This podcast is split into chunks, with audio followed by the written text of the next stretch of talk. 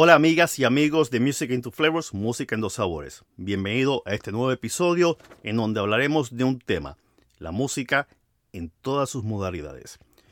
Si usted acaba de encontrar o descubrir mi podcast, gracias por prestarme sus oídos para escucharme.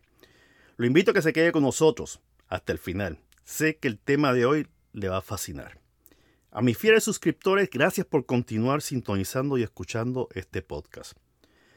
Les quiero recordar a todos ustedes que el botoncito azul de apoyar en la plataforma de iVoox está activado.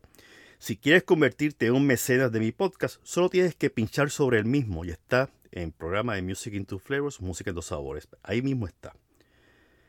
Como de costumbre, agradezco a Ñaki Sánchez por su apoyo y suscripción a mi podcast. Ya ha sido un mecenas desde hace más de un año. Y a él, muchas gracias. También tengo la, la aplicación de Coffee, que está en la, en la página web www.ko-fi.com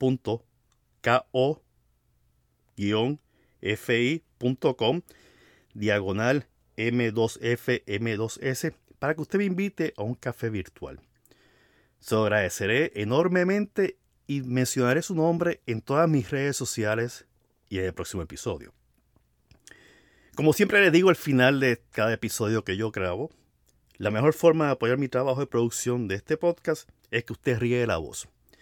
Y comparta este o cualquier otro episodio que haya escuchado a través de sus redes sociales favoritas, ya sea Facebook, Twitter, Snapchat, TikTok, no sé, Instagram, el que usted quiera. Bueno, quería comentarles a ustedes en el día de hoy que eh, he recibido, y gracias a Elena Ortega, a mi invitada de hoy en el episodio 193, gracias a ella porque publicó en Twitter eh, a base de un intercambio de tweets que hubo entre yo y, Silvia Nogales sobre, sobre eh, Agustín Barrios Mangoré.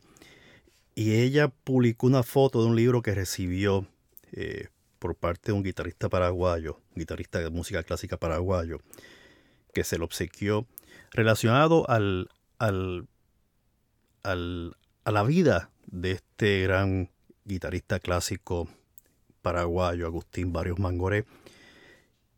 Y el título del libro es eh, Seis rayos de plata, escrito por Ricardo Stover.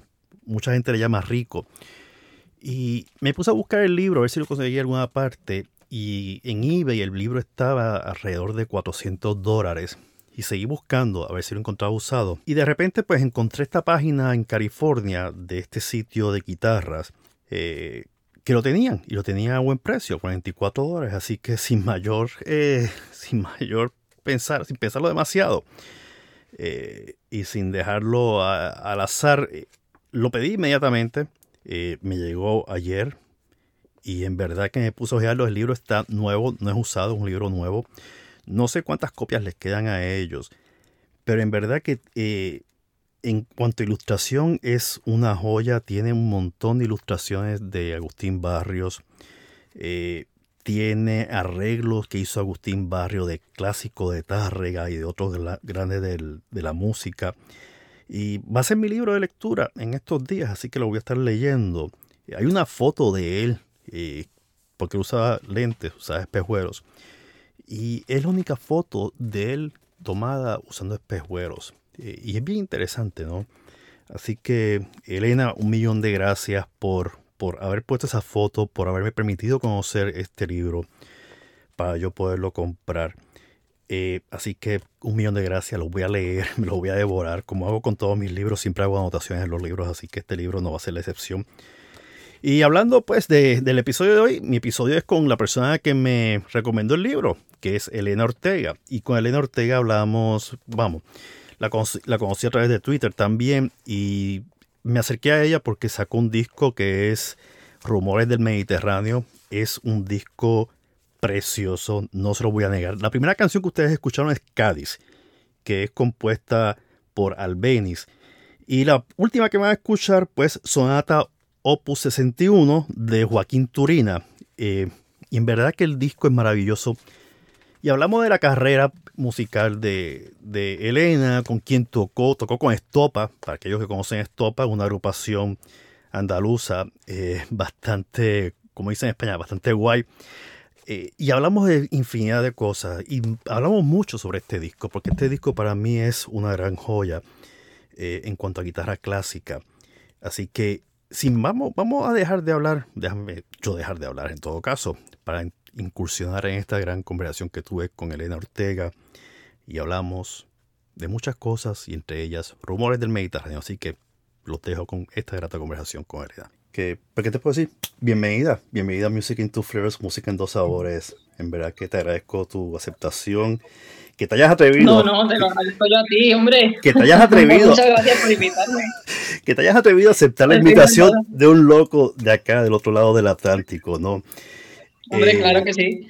Pero vamos a empezar a hablar de, de algo que, como siempre hago con todos mis invitados, que empezamos a hablar de la familia y la música en la familia. De lo que pude leer, tus padres no eran músicos profesionales, pero la música era una constante en tu familia, desde canto de coplas, que casi no se canta ya en España, ¿verdad? Las coplas. Es como que algo que se ha olvidado. Se pierde, se está perdiendo. Sí. Eh, la guitarra, tus abuelos también. ¿Cómo era ese ambiente familiar en la música en tu casa? Que no fue en Madrid, era en Rivas. Naciste en Madrid, pero te trasladaste a Rivas. Sí, bueno, en Rivas está como a 10-15 minutos de, Madrid, entonces está muy cerquita. Yo nací en, Madrid, en el hospital, pero luego ya mis padres vivían en Rivas, con lo cual, pues, eh, una vez que salió del hospital, ya automáticamente en Rivas, ¿no? Y, bueno, pues, eh, en realidad, mm, claro, mi padre es de Toledo y mi madre es de Soria. Em, la familia de mi padre siempre le ha gustado mucho cantar y, viene un poco por ahí, por esa parte, ¿no? El tema de la música, aunque ninguno ha sido músico profesional, ni mucho menos, pero, pero el tema de la, del gusto por la música ya viene por ahí. De hecho, bueno, si me imagino que has leído. Sí, y el flamenco, se me olvidó también que está el flamenco envuelto en tu familia. Hay, hay un género que yo no sé si los chavales de hoy en día lo reconocen. Eh, y aquí voy a tirar, aquí el que sepa del género va a decir, este es bien viejo, la zarzuela. Eh, es un género exquisito que recuerdo que donde yo nací, que fue en Puerto Rico, se presentaba una zarzuela cada una vez al año o una vez cada dos años. En España era algo consecutivo la zarzuela la última vez que fui a, España, a Madrid per se, no encontré un evento de zarzuela. ¿No? Eh, no, no. Era, era otoño. Este, no había, no había ni revistas, ni había zarzuela. Habían musicales, había obras de teatro. Pero recuerdo que en mi casa no se cultivaba zarzuela, pero por alguna razón, destino de la vida, me fui a, un sitio de disco y buscando música española, que yo era un amante de Carlos Montoya, de Narciso Yepes, de los grandes de la guitarra clásica española. Y veo este sitio y dice zarzuela española. Y ahí la primera zarzuela que compré fue la verbena de la paloma. Y eso fue. Eso fue una, eso fue una ventana que se me abrió un mundo eh, increíble. Y cuando leí lo de las coplas, rápido me vino a la, en mente, a la mente las famosas áreas de cada, de cada zarzuela. Y me estaba imaginando ese, ese, ese ambiente familiar de, de, canciones que tú dices que tu padre, cuando tú estabas en el vientre de tu madre, tu padre te cantaba coplas. Sí. Así que ya, ya te iba dirigiendo a, a, la música. ¿Cómo fue? Yo sé que a los seis años fue que, a los, a los seis años fue que empezaste la, guitarra, la clase de guitarra. ¿Cómo fue ese encuentro con la guitarra? ¿Fue voluntario? ¿Viste a alguien con la guitarra? ¿Había una guitarra en tu casa? Pues en realidad no fue, o sea, no había guitarra en mi casa. Eh, sí que, bueno, mi padre tocaba la bandurria cuando era joven, pero yo no nunca le había visto tocar la bandurria, ni mucho menos. Eh, bueno, yo de pequeña es que me apuntaba a un, bombardeo y creo que sigo un poco igual en ese aspecto. Voy, venga, ¿te apuntas? Sí, o sea, soy muy fácil de convencer en realidad. Y, yo me quería apuntar a música, entonces en la escuela de, Rivas, pues eh, cuando con esas edades como que te pasaban un, año por diferentes instrumentos. Y yo, yo sabía que quería algo de cuerda, me daba un poco igual porque tampoco era muy consciente, a mí me gustaba mucho la música y, al final me asignaron guitarra porque es donde había hueco, o sea que la, en realidad fue un poco casual, no fue una cosa de yo quiero guitarra porque lo he visto, sino que fue un poco así y poco a poco pues la verdad que me fui enganchando y, y seguí, seguí, seguí. Eso fue en la escuela eh, municipal de, en la escuela municipal de música de Rivas y después fuiste al conservatorio. Sí. eso es. Una vez que ya pasaron no sé cuántos años estuve en la escuela, pero cinco o seis me imagino que serían, no recuerdo ahí tanto. Pero mi profesor Jesús me dijo, bueno, tú eh, te vas a preparar para conservatorio porque, bueno, pues que puedes entrar y, tú quieres. Yo digo, bueno, sí, no sé lo que es el conservatorio, pues venga, vamos. Y me preparé, estuve ese verano también yendo a su casa para prepararme un poco más específicamente.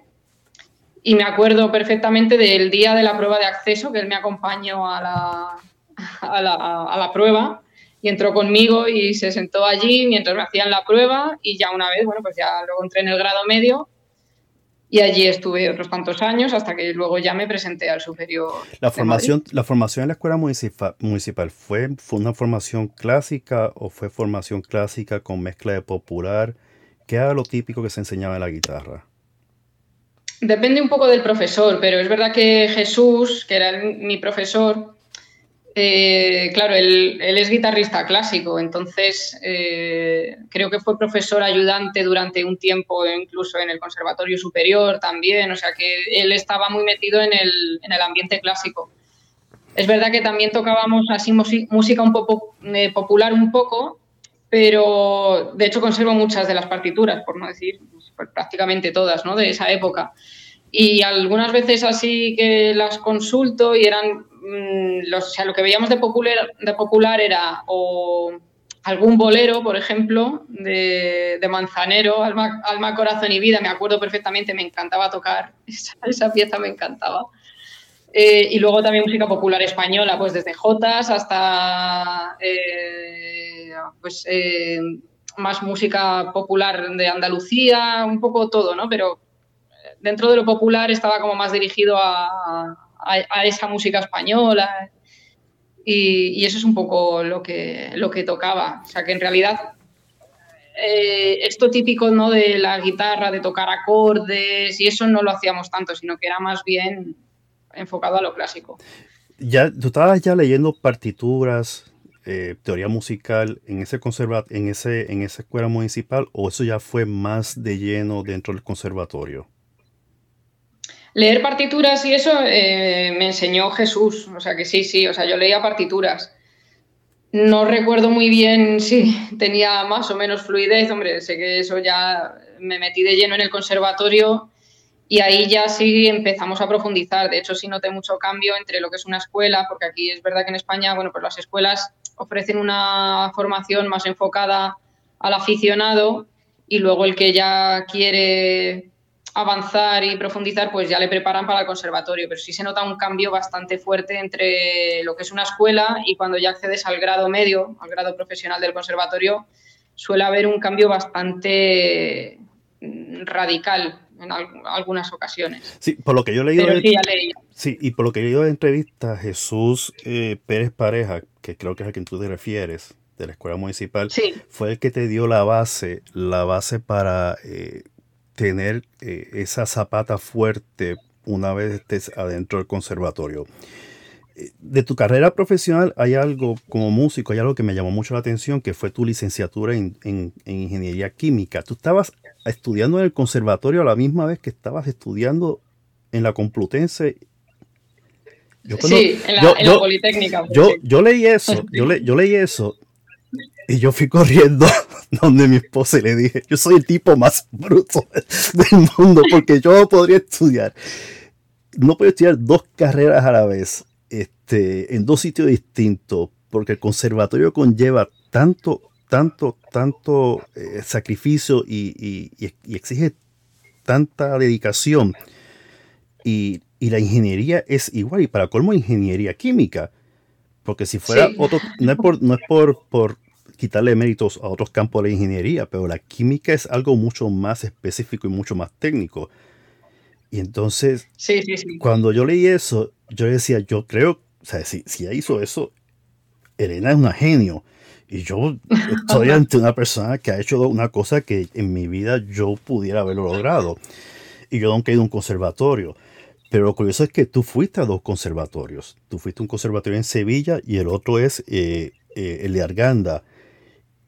Y Sí, fueron, y no bueno. fueron, y no fueron nada fáciles, porque ahí fue, o sea, esos conservatorios exigen un montón. ¿Cómo fue, cómo te las manejabas en ambos ámbitos, en lo musical y en lo ingeniero químico?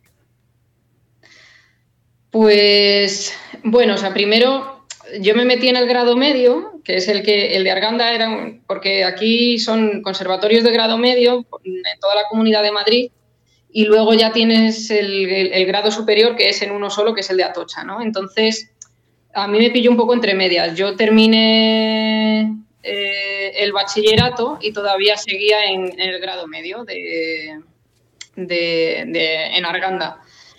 Y ya estaba en los últimos años, claro. Entonces, bueno, yo veía, según iban pasando los años, iba avanzando, yo veía que, que la música me gustaba y que yo quería ir al superior, yo quería probar. Según llegué a los últimos cursos del grado medio, yo quería enfocarme en eso. Pero bueno, es verdad que como también estaba en la universidad, digo, bueno, pues voy a terminar la carrera ya que estoy, si puedo. Y, fue bastante intenso, sobre todo ya una vez que luego accedí al superior, al Conservatorio de Atocha, que claro, eso ya el, el superior es como un grado de la universidad. Eh, entonces, claro, es, lo que te exige es la misma exigencia que cualquier otra carrera, sumándole el plus de la música, ¿no? Que requiere que estés todos los días con tu instrumento estudiando mucho. Entonces, bueno, pues eh, como siempre he tenido capacidad de organización desde pequeña, creo, por hacer tantas cosas a la vez, eso creo que me sirvió después a la hora de organizarme. Pero es verdad que hubo momentos duros, sobre todo los últimos años, porque dormía muy poco. Había días en los que a lo mejor dormía dos horas y llegaba a la universidad eh, habiendo dormido dos horas, que en, tengo anécdotas de esas para contar, alguna de estas veces de, ya, que estaba el profesor explicando incluso unas prácticas ahí eh, a, a, escala de planta piloto, hablando de aquí tenéis que echar el ácido sulfúrico o lo que sea, y yo de pie así dormida como no puedo más, y me quedaba dormida de pie, o sea, cosas de estas así, ¿no? Que fue, fue bastante duro. No, me imagino. Pero, bueno, pero, ¿y cómo? Sí, sí. O sea, lo que he visto es que sí, tú dices que la música te da una, unas capacidades de ser discipli disciplinada y, y, organizada. Cuando estabas haciendo las dos carreras, ¿por cuál te estabas inclinando más al final? Obviamente el de la música, pero lo sabemos porque eres una músico profesional, ¿no? Eh, pero en ese momento que estás haciendo ambos, ambas carreras, ¿Cómo tú veías tu, tu, tu, futuro? ¿Veías tu futuro que la música podía ser algo para generar ingresos adicionales a la ingeniería? ¿O que la ingeniería fue algo que lo hiciste porque te llamó la, te llamó la atención? Era una pasión tuya, pero no era tan fuerte como la música. Pues en realidad siempre tuve, un, según fue avanzando ya en la universidad y todo eso, yo tenía cada vez más claro que yo quería dedicarme a, a la música, en realidad. Lo que pasa que, bueno, pues ya por, digo, bueno, ya que tengo primero, pues voy a hacer segundo. Y ya que me he sacado las asignaturas de segundo, pues voy a hacer las de tercero. Y entonces ya fue como un poco la inercia de, venga, si ya has pasado primero, segundo y algunas de tercero, que son las más difíciles, esto ya está chupado, pues venga, y tiras, ¿no? Y fue un poco así, pero yo sí tenía claro que, que me tiraba mucho más eh, la música. Entonces, bueno, pues al final fue ir intentando compaginar las dos cosas y, me iba dejando, no me matriculaba de todas las asignaturas en la universidad, me matriculaba de algunas, entonces, claro, yo tardé más años, a lo mejor de lo que se puede tardar ahora, que ahora son cuatro años, en aquel entonces cuando yo me la saqué era una licenciatura de cinco, y como no era el plan Bolonia, pues te podías permitir eso. Una vez que ya pasas el primer curso, ya te podías matricular de las asignaturas que tú fueras viendo. Entonces yo tardé pues un par de años más de los cursos que, que se suele... Bueno, sí, en realidad tardé siete años, que creo yo cuando veía por ahí eh, ingeniería química de media se tarda entre 7 y 8 años en sacar la carrera. Digo, ah, bueno, pues no voy tan mal. no voy tan mal. Lo curioso es que en España el concepto de clases nocturnas no existe, ¿verdad? o por lo menos no es algo, por lo menos cuando yo quería estudiar en España, hace muchos, muchas centurias atrás, eso de estudiar de noche no existía, eran todas las clases diurnas. Eh, acá en Estados Unidos y en otras partes de América, pues hay clases nocturnas y clases diurnas, ¿no? Clases nocturnas para las personas que trabajan. Y yo quería estudiar un máster en relaciones internacionales en España, pero eh, como me dijo un profesor, mandando cartas a España no te va a dar la oportunidad de ingresar a la universidad, tienes que ir personalmente. Y en aquellos tiempos pues no había dinero para viajar, así que eh, mi sueño de viajar y estudiar en España se quedó eh, engavetado. Pero algún día lo haré, algún día lo haré. Este, siempre queda. Pero me llama, me llama también la atención de los estudios máster que tú hiciste en Sevilla, en la Universidad Pablo Olavide. Y ahí tuviste, eh, ese, ese máster era dirigido por Francisco Bernier eh, y un montón de personas más. ¿Cómo fue la, cómo, eso fue ya después de haber pasado tus años del conservatorio completo superior y tu licenciatura en ingeniería, me imagino, ¿no? ¿Cuántos años fue ese máster? Era solamente de un año. Eh, de hecho, creo que fue como terminé el superior en el 2014 del 2014 al 2015 terminé de sacarme la ingeniería porque me quedaba una asignatura y el proyecto final de carrera, que era más de investigación en laboratorio. Y según estaba terminando la carrera, me, bueno, pues me inscribí, me apunté a ver si me cogían en este máster. Entonces me dieron, creo que me dieron los resultados de esa prueba, que era enviar un vídeo eh, pues me los dieron en julio o algo así, me parece. O sea, que terminé la carrera en, mayo, abril, sí, mayo, junio me parece que fue. En julio me dijeron que estaba admitida en el máster y en noviembre lo empecé. O sea, que fue un poco eh, así. Y duró, duraba un año ese máster, era hasta julio del siguiente. Y después tuviste el máster de interpretación como solista. Sí, de música española, especializado en música española, pues creo que fue dos años después. Y ahí, tenemos personas que han dejado eh, una huella eh, indeleble en tu, en tu carrera profesional. Y tenemos, bueno, son, hay cinco personas, si no me equivoco, que eh, tú mencionas. Y, creo que una de las cosas que yo admiro mucho de los músicos, y músicos como de, de las tallas tuyas, es cuando reconocen que no estarían donde están en estos momentos si no fueran por esos primeros educadores. Y ya había mencionado a uno de ellos, que es Jesús Pérez Pareja. Hay otra que es Mónica Cobos. Eh, ¿cómo, Mónica influyó en tu, en, tu, en tu desarrollo musical? ¿Cuál fue la aportación de ella que, que le debes a ella esa formación tuya? Pues Mónica era profesora, era mi profesora de lenguaje musical en la escuela. Entonces, bueno, pues yo recuerdo como dos em, los profesores que más recuerdo en la escuela, así que me llegasen, claro, porque fueron mis profesores, ¿no? Directamente. Fueron, por un lado, Jesús, que Jesús siempre ha confiado en mí y me ha animado y me ha empujado a seguir hacia adelante, siempre. La verdad que él, siempre ha estado ahí empujándome detrás. Y, Mónica, por otro lado, porque claro, ella me daba clases de lenguaje musical y yo recuerdo, es que como conservo todos los apuntes de aquella época, yo me acuerdo en esa época cuando veía lenguaje musical y, mm, veía como algo súper complicado, que no entendía nada, ¿no? Y era muy poco tiempo a la semana.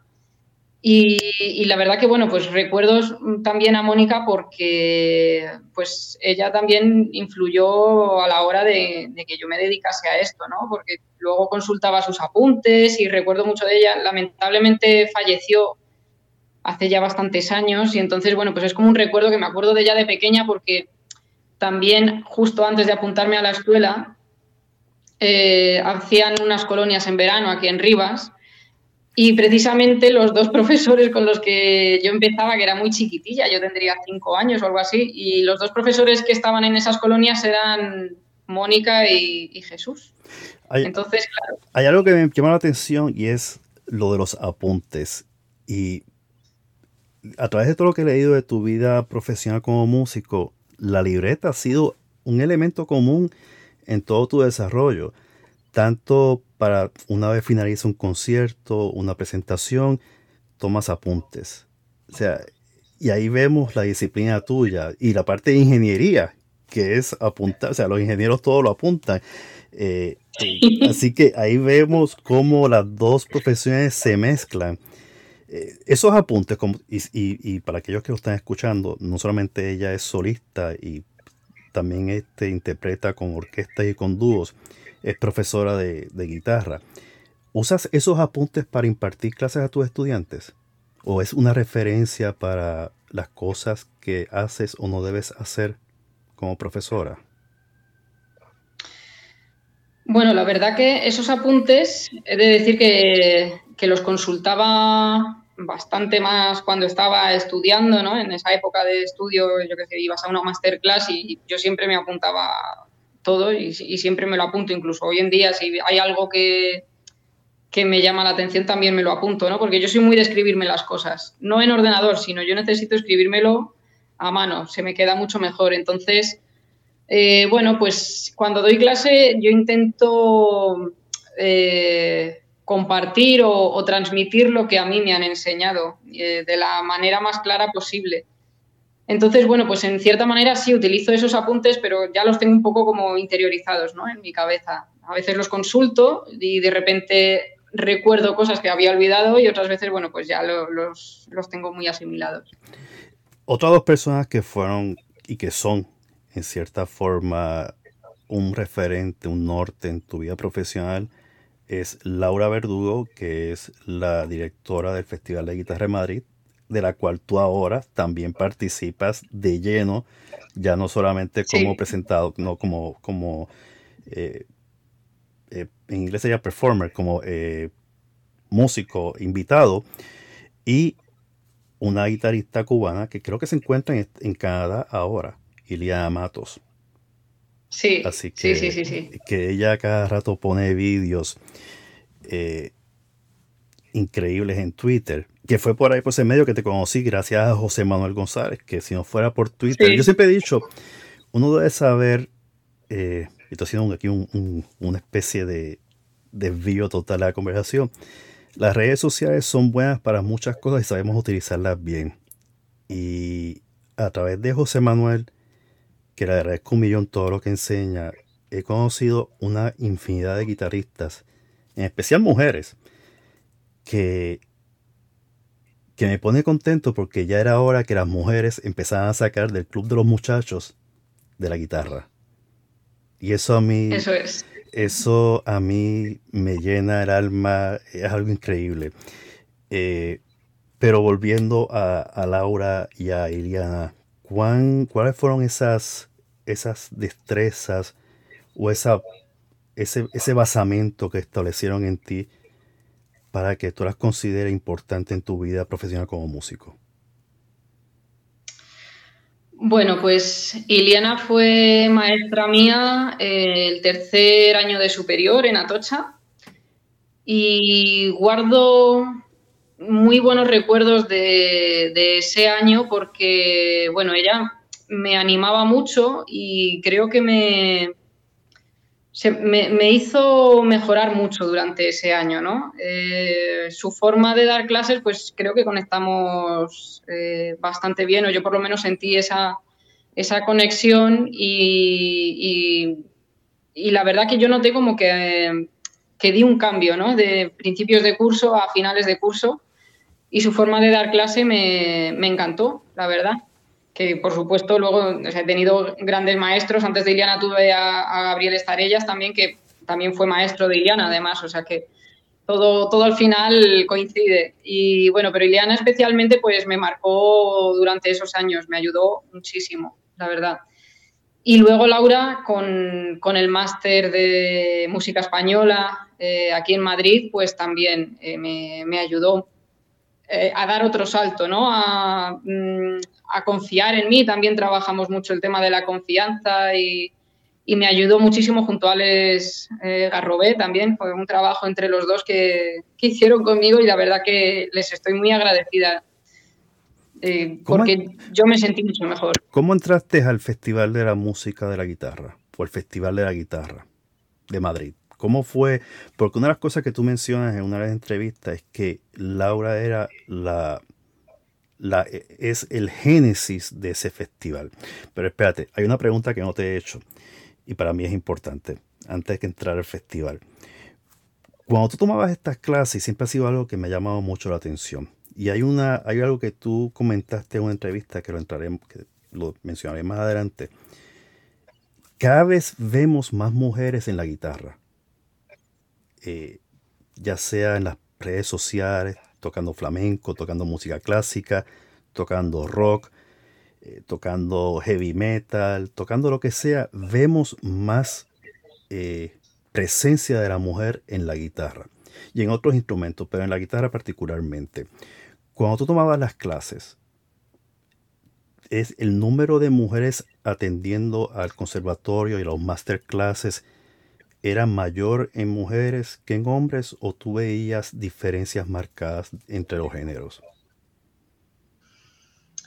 Pues por ejemplo, en mi promoción del Conservatorio Superior eran claramente muchos más hombres que mujeres. Sí, sí, sí. De hecho, estoy pensando y yo creo que si entramos tres mujeres, eh, bueno, luego entró otra compañera, mi muy buena amiga, y al final acabamos dos, yo creo.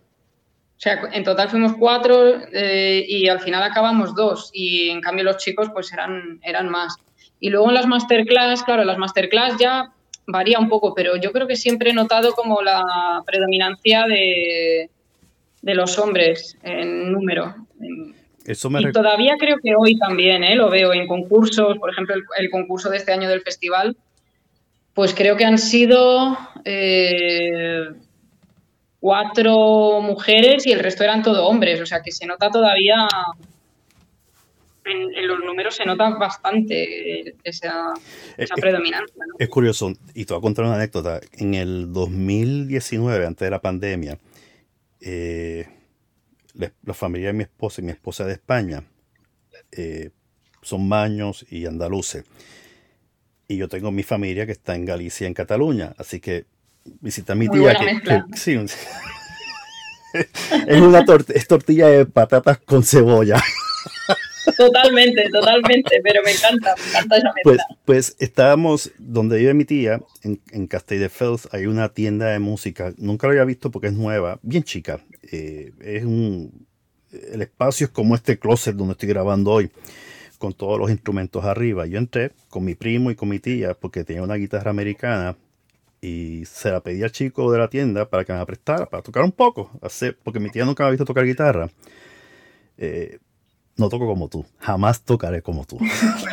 no, no, puedo. Eh, tú eres la diosa de la guitarra para mí en estos momentos. Bueno, no, no. Este, y entonces estoy tocando unos acordes y está esta familia, padre, madre con su hija. La hija tendría como unos 6, 7 años. Y el chico eh, le quiere vender una guitarra eléctrica, pero no le pregunta, o sea, todo era dirigido a los padres, las preguntas a los padres. Y la chica me está mirando a mí y, yo soy de las personas que yo siempre he creído que cuando un chico tiene interés por algo, tú tienes que preguntarle. Y me puse a enseñarle pues, unos cuantos acordes. Y le dije, ¿te interesa aprender guitarra?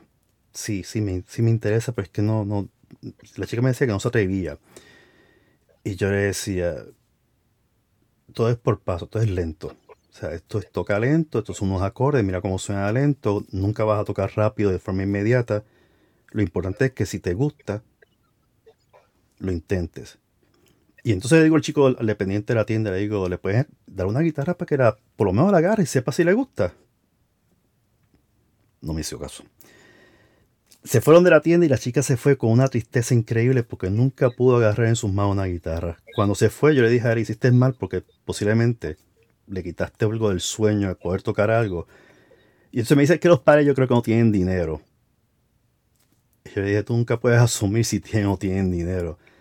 Porque, claro. o sea, tú tienes que, no, puedes tronchar el sueño a un niño en cuanto a eso, ¿no?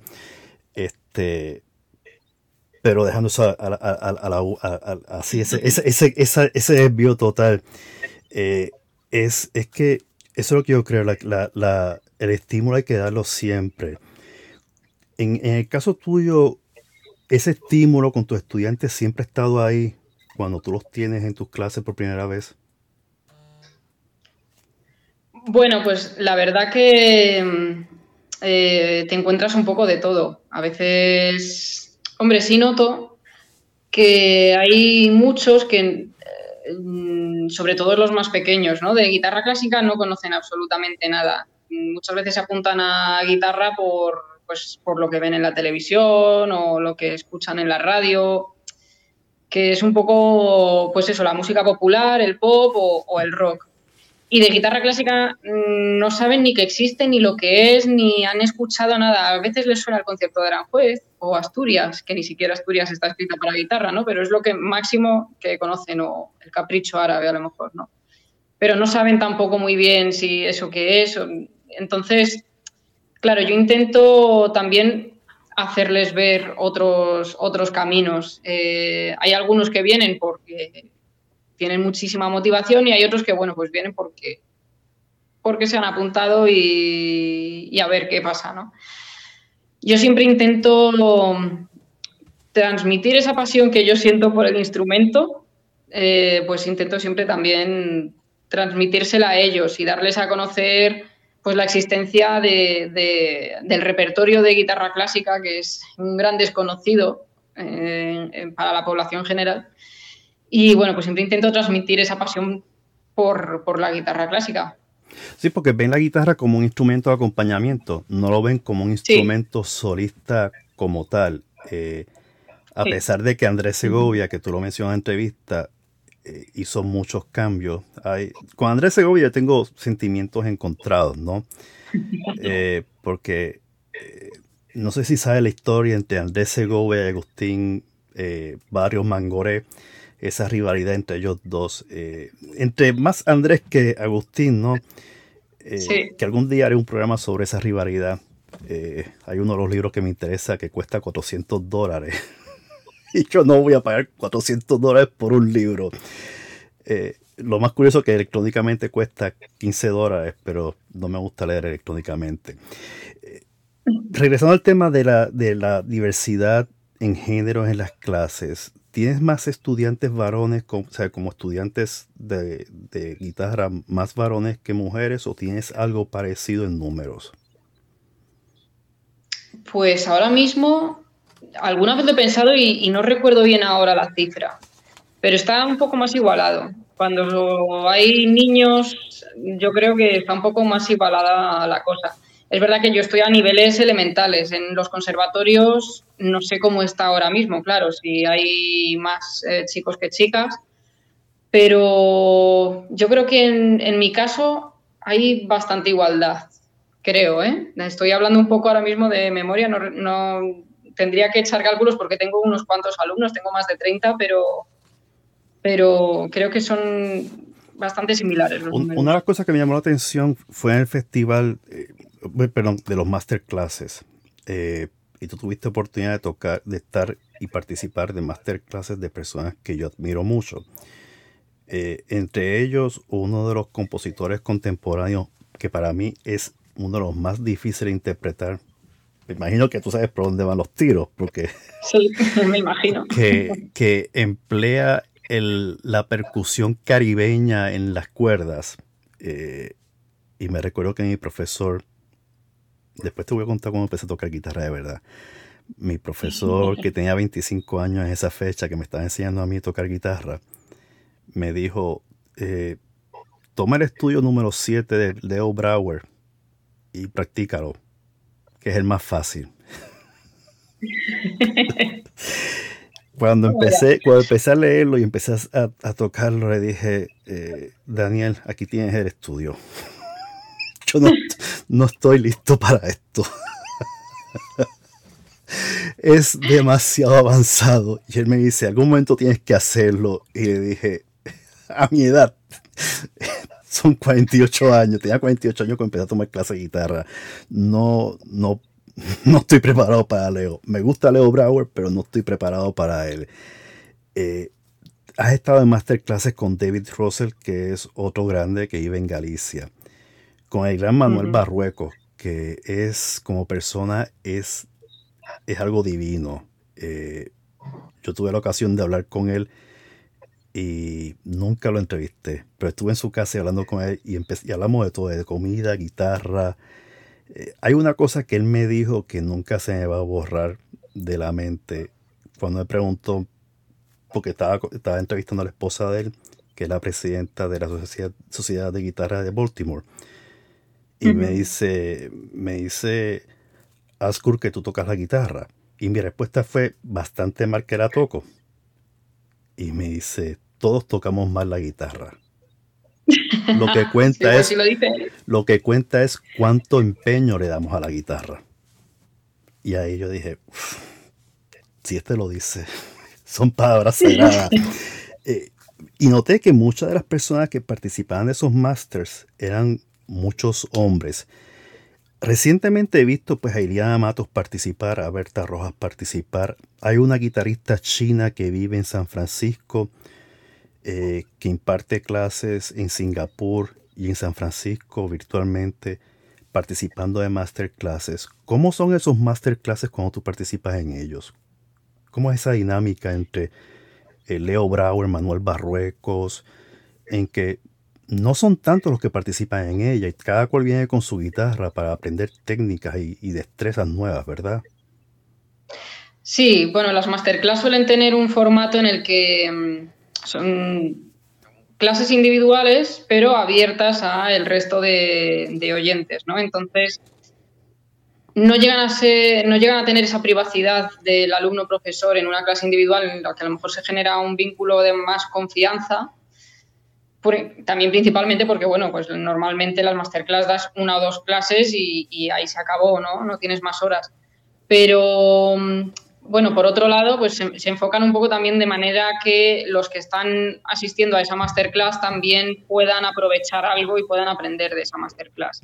Ese es un poco el formato, que claro, todo eso implica que si ya de por sí tú estás tocando delante de una persona, una personalidad, de una figura mm, de renombre ¿no? internacional, pues si encima le sumas a eso que hay gente mirándote, ya la, presión es mayor, ¿no? Y eso se nota mucho. La ansiedad y todo, eh, sí. Sí, sí, sí, sí, sí. ¿Cómo fue tu experiencia con, ¿Cómo fue tu experiencia con Leo Brauer? Porque de lo que he visto, Leo Brauer es la persona más sencilla del mundo. Y para aquellos que no lo sepan, Leo Brauer tiene cerca de 86 años. Y está como si, fuera, si hubiera nacido ayer tocando la guitarra. Sí. Es increíble. Es, es otro dios de la guitarra. Eso es otro, eso es, ese está en el Olimpo de la guitarra. ¿Cómo fue esa experiencia tuya con Leo Brauer? Pues he tenido la oportunidad de poder dar dos clases con él, dos masterclass, eh, y la verdad que las dos han sido fantásticas. Em, es que con Leo Mm, se aprende solamente escuchándole, pero escuchándole aunque no sea hablar de la guitarra en concreto, sino hablar de anécdotas que él ha tenido. Yo recuerdo haberle escuchado hablar pues, de anécdotas con Paco de Lucía o Pat Metheny o bueno, claro, yo solamente así ya me quedo maravillada escuchando esas anécdotas. Para mí eso ya, ya es que ya me, me está enseñando sobre la vida, ¿no? Entonces, pues esas dos clases que yo he tenido con Leo, para mí, vamos, eh, eh, las valoro muchísimo. De todos esos grandes compositores contemporáneos y guitarristas eh, de alto nombre como John Williams, David Russell, Leo Brauer, Manuel Barrueco, Berta Rojas, y hay una infinidad más de, de, personas que se me escapan a la mente, solamente en lo clásico. De todos ellos, ¿cuál tú te, sientes afín o inclinada de forma de admirar como que el referente de lo que es la guitarra clásica, como lo fue Andrés Segovia en su momento, pero hoy en día, sin que constituya restarle mérito a los otros músicos. Eh, sí, sí. Pero Andrés Segovia en un momento dado eh, fue un referente muy importante. No sé si tú has visto sus masterclasses. Tiene muy mal Tiene muy mal genio. John Williams lo critica. John Williams lo critica grandemente en su en su libro autobiográfico, en su libro biográfico. Eh, le dice arrogante y todo. Eh, ese es John Williams porque ya es John Williams. Pero ¿quién, quién para ti es como el plus ultra en este momento de la música? Hombre, yo siempre recuerdo, por supuesto, Andrés Segovia. Yo de pequeña recuerdo tener algún CD de Andrés Segovia y Narciso Yepes, o sea que son como dos pilares ¿no? en, en mis recuerdos que yo ahí conservo. Pero cuando descubrí, no sé exactamente cuándo lo descubrí, pero a David Russell a mí me cautivó, la verdad. Fue como un, el sonido que tiene David eh, y esa musicalidad, no sé, para mí fue una de las cosas que me, que me, cautivó. Y cuando, creo que fue, no sé si fue en el 2008 o en el 2009, cuando me bajé al Festival de Córdoba y di una masterclass con él. Fue como, yo salí de aquella, fue una experiencia para mí, salí, vamos, como flotando, ¿no? De, he conocido a David Russell, madre mía, yo estaba... Era como conocer a los Beatles. Sí, sí, sí, para mí fue algo así.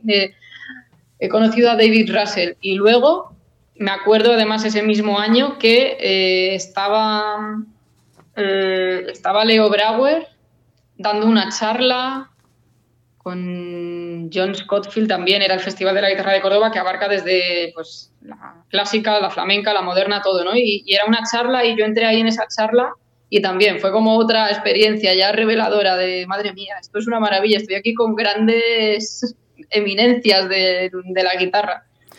Pero sí, David Russell fue... ¿Alguna vez, bueno, obviamente ya, ya has mencionado que sí se ha encontrado, ¿cómo es esa, ese rapport entre estos grandes? O sea, es como si fuera, es algo colegial, fraternal, de amigos que llevan tiempo sin verse, porque cuando se ven parece que se vieron el día anterior. ¿Cómo es esa interacción entre ellos y con la audiencia? Pues bueno, en realidad cuando ya vas eh, cumpliendo años y vas teniendo más experiencias y conociendo a, la gente, mm, todos ellos son gente muy cercana y, bueno, la verdad que son muy simpáticos.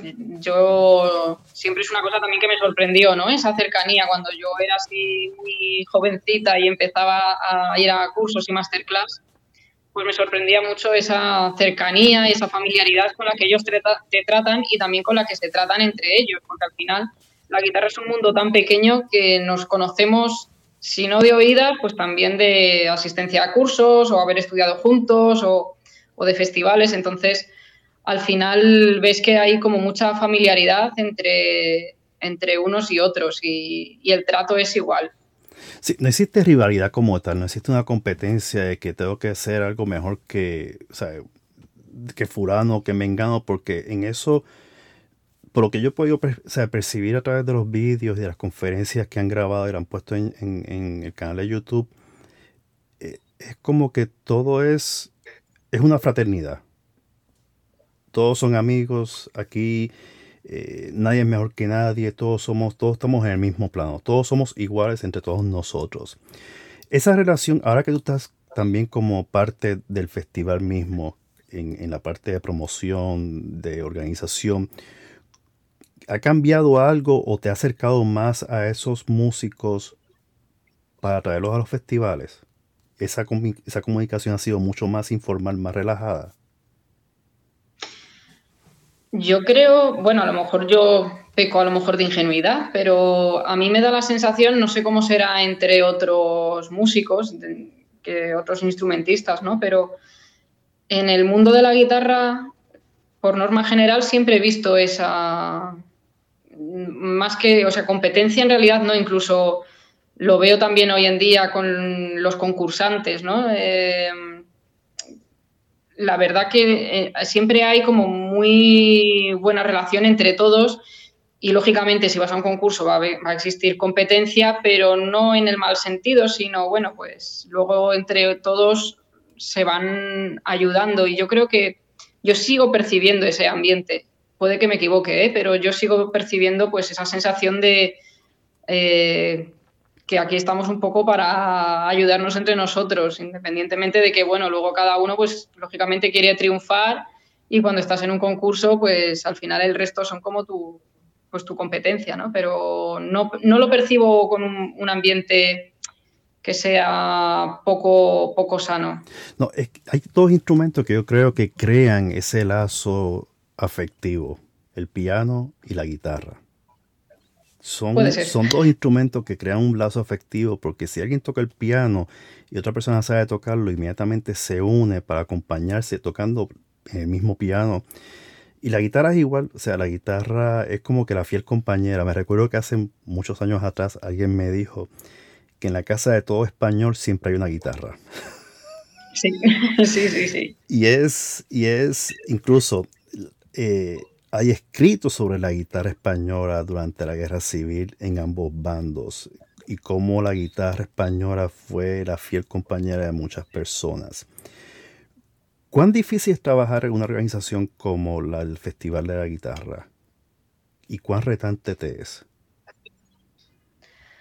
Pues bueno, la verdad que es, complicado en el momento en el que no mm, tienes grandes apoyos económicos y mm, sacar adelante un festival de este, de este calibre, pues eh, bueno, fácil desde luego no es, pero tenemos ahí una directora como es Laura que siempre empuja hacia adelante, ¿no? Y, la ilusión que ella tiene, pues al final nos contagia a todos. Y creo que nos hemos juntado eh, un equipo de, amantes de la guitarra que, aunque sí sabemos que existe una dificultad, ¿no? Pero creemos eh, firmemente en, promocionar y difundir la guitarra y ponerla en el lugar que se merece en grandes salas de concierto.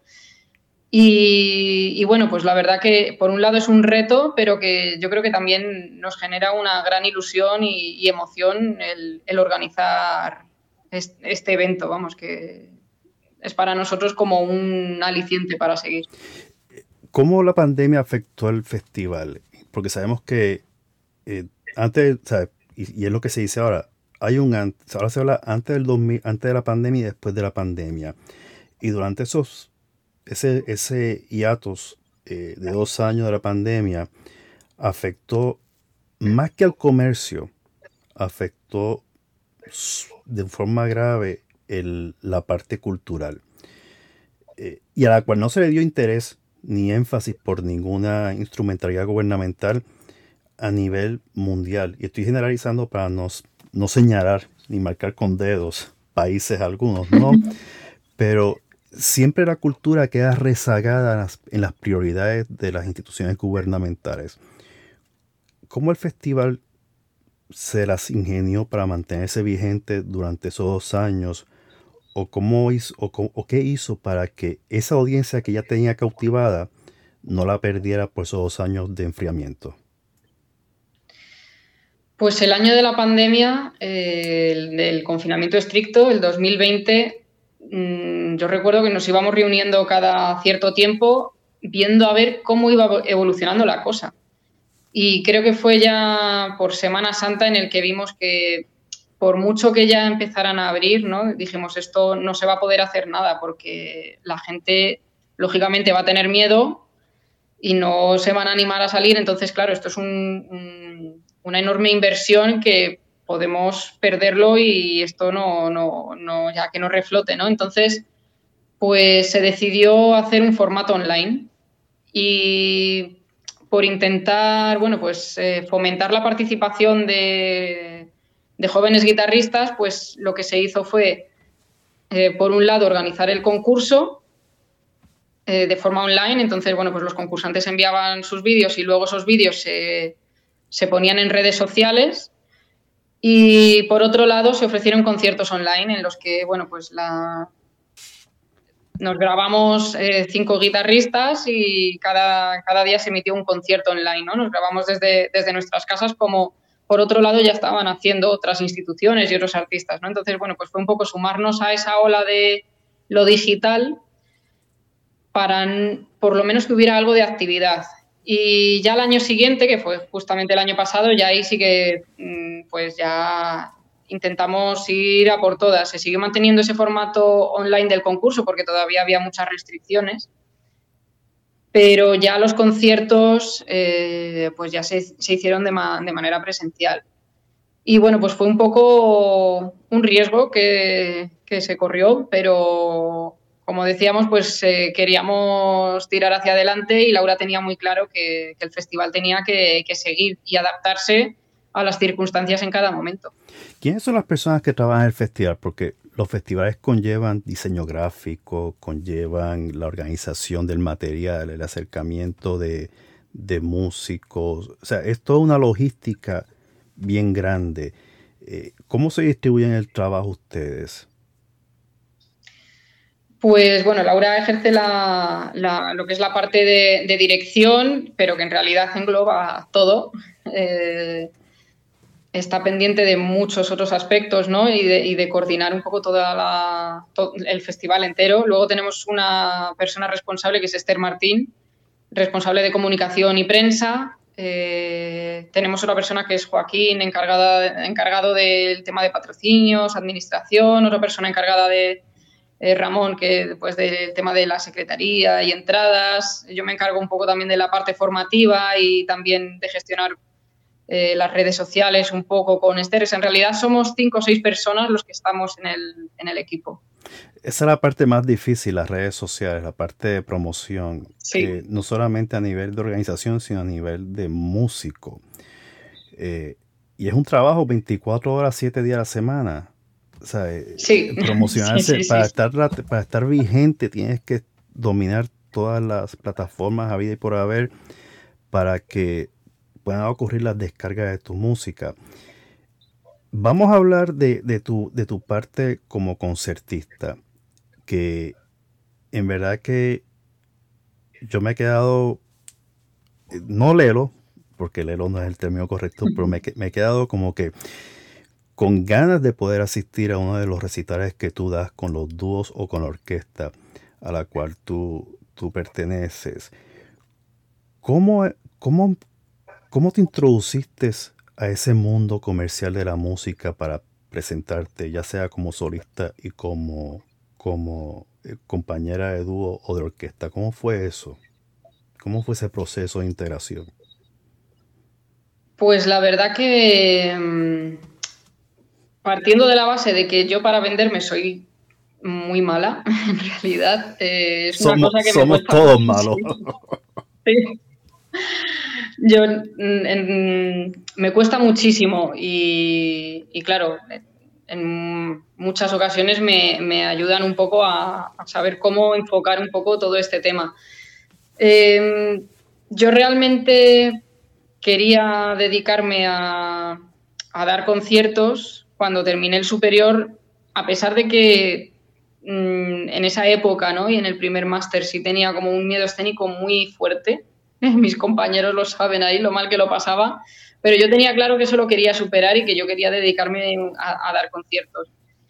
Y bueno, pues al final fue un poco viendo cómo ir metiendo cabeza para que fueran saliendo conciertos y, pues al final yo creo que es estar en el momento adecuado, tener un poco de suerte, también por supuesto la red de contactos. Eh, creo que cuando empecé así a dar un poco más de conciertos fue en Contreras, eh, que porque Vicky y Marina organizan conciertos allí en la tienda de Contreras en la calle Segovia.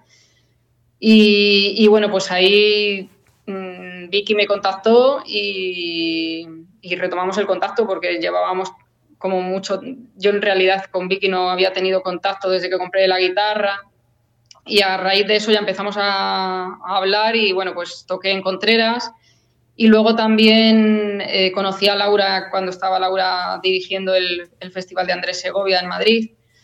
Y fue un poco a raíz de eso que ya empecé a meter cabeza, ¿no? Y poco a poco pues ir ya cogiendo más confianza y, y bueno, pues paso a paso, en realidad. Como dicen acá, siendo un hustler, este, de poder mercadearte. Porque una de las cosas que, y he hablado con muchos músicos sobre eso, son pocas las facultades de música y conservatorios que preparan al músico para poder conocer cómo es el mercado y cómo, cómo comercializarse, cómo vender tu, tu, producto, tu música, tu nombre, que tu nombre en cierta forma es una marca. Y eso pues no, no he visto mucho tampoco en los masterclasses. Los masterclasses los he visto dirigidos más en la formación y en el perfeccionamiento de técnicas. pero no he visto muchos masterclasses que hayan dirigido a la industria como tal. Tú como músico independiente, ¿cuáles son las cosas que debes y no debes hacer para poderte mercadear y darte a conocer a ese, a ese auditorio que está, o, eso, o esa audiencia que está afuera esperando escuchar buena música? ¿Tú crees que en algún momento los festivales comiencen a, evaluar ese renglón para darle las herramientas al músico para poder eh, enfrentarse al, a, lo difícil que es obtener un evento y presentarse? Pues ahí llevas toda la razón, en realidad, porque en lo que es la formación superior, no sé cómo estará, estará ahora, pero no hay eh, una, asignatura de marketing ¿no? del músico. Yo sí la, recibí cuando hice el último máster en el, en el Catarina Gurska. Allí sí había una asignatura de promoción o, incluso varias, ¿no? Una o dos de, pues eso, de, como de, comunicación. Y ahí sí nos, eh, nos empezaron ya a, a, meter un poco en la cabeza esa idea de que tú eres tu marca y tienes que saber venderte y bueno, también el saber manejar las redes sociales, el cómo redactar una, una nota de prensa o, crear tu, tu, página web, ¿no? O sea que al final, eh, hoy en día creo que es muy importante estar presente en las redes porque es que mm, creo que muchos programadores también se fijan en eso. Para bien y para mal. Por un lado, si te fijas solamente en la cantidad de seguidores que tiene una persona, eh, a veces eso es contraproducente porque a lo mejor pues eh, no estamos hablando de que sea la persona con más calidad, o sí, que muchas veces sí, ¿no? Em, pero también es verdad que por otro lado a, la gente que a lo mejor no tiene tantos contactos, pues puede tener por lo menos un punto a favor de ser descubierto, ¿no? O sea que creo que las redes sociales ahora mismo también como comentabas al principio, ¿no? Las redes sociales tienen cosas muy buenas y también cosas muy malas. Entonces, bueno, pues si sabes aprovechar las buenas, creo que por ahí eh, es una de las cosas, creo, fundamentales eh, para un músico hoy en día. Y luego también, por supuesto, el, el, tener muy claro cuáles son tus objetivos y qué es lo que tú quieres que la gente conozca de ti también. Sí, y es estar, estar vigente, por ejemplo, como hace Ilia Matos, con, sus vídeos en su canal de Twitter, que son vídeos cortos, pero también está la red de contactos que tú vas creando. Por ejemplo, cuando, como te dije, como te conocí a ti fue a través de José Manuel. Y es, pero también, también eso requiere el interés de la persona que está al otro lado de la red, que se ponga a buscar. Eh, y en eso, pues yo tengo la mala costumbre de ser demasiado curioso y eh, siempre he sido ratón de biblioteca y cada vez que me dan algo o cada vez que tengo algo y quiero saber de algo, nuevo músico, busco a un músico en específico y veo quiénes son los que sigue para entonces empezar a seguir, seguirlos y ver qué tienen. Eh, y si me gusta lo que tiene, pues entonces escuchar su música. Porque al final, como, dice, como dijo Nietzsche, eh, sin música la vida sería un error. y, la música, y la música es un bálsamo para muchas cosas.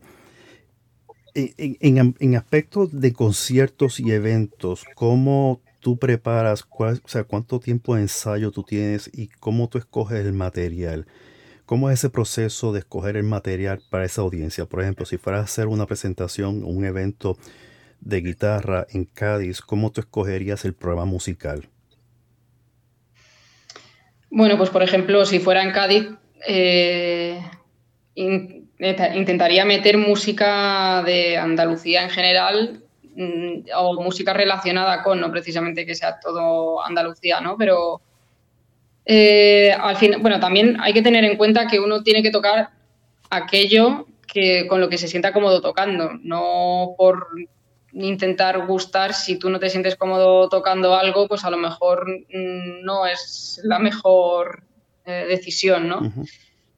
Eh, y a la hora de preparación, pues bueno, mm, yo procuro eh, prepararme con, meses de antelación. Lo que pasa que es verdad que el tiempo, pues siempre es escaso, ¿no? Y, siempre que tengo un concierto digo, ojalá tuviera más tiempo para estudiar.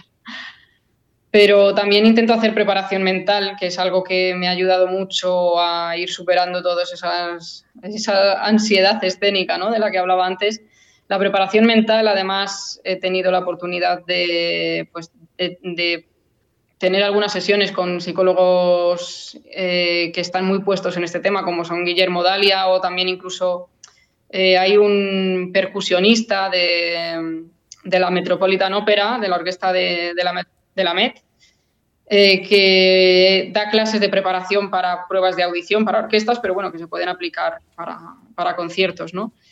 Y el tema de la visualización, la preparación mental también es una cosa eh, importante que es mm, fundamental, creo, para mm, estar bien preparado para un concierto. ¿Cuál es tu escenario favorito? Hay un músico que lo escuché los otros días y lo compartí en, Twitter, eh, de apellido Verdugo, Javier González Verdugo. Eh, muy bueno el disco que compré de él. Primero, gracias por referirme a guitarras de Luthier. Eh, quedé fascinado. Y conseguí algo que yo estaba loco por conseguir, que fue el método de Dionisio Agudo, Aguado. y de eso hablaremos en otro momento. No lo voy a incluir aquí. Pero Dios mío, si hubiese encontrado ese libro hace años, sería otra historia. Eh, voy a hacer un vídeo sobre eso. Eh, eh, pero te iba a comentar, ahora se me fue el libro. Me fui por inicio Aguado. yo sé que, ya me acuerdo, Javier González Verdugo le grabó varios de sus discos en una iglesia, iglesia específica porque, por la acústica.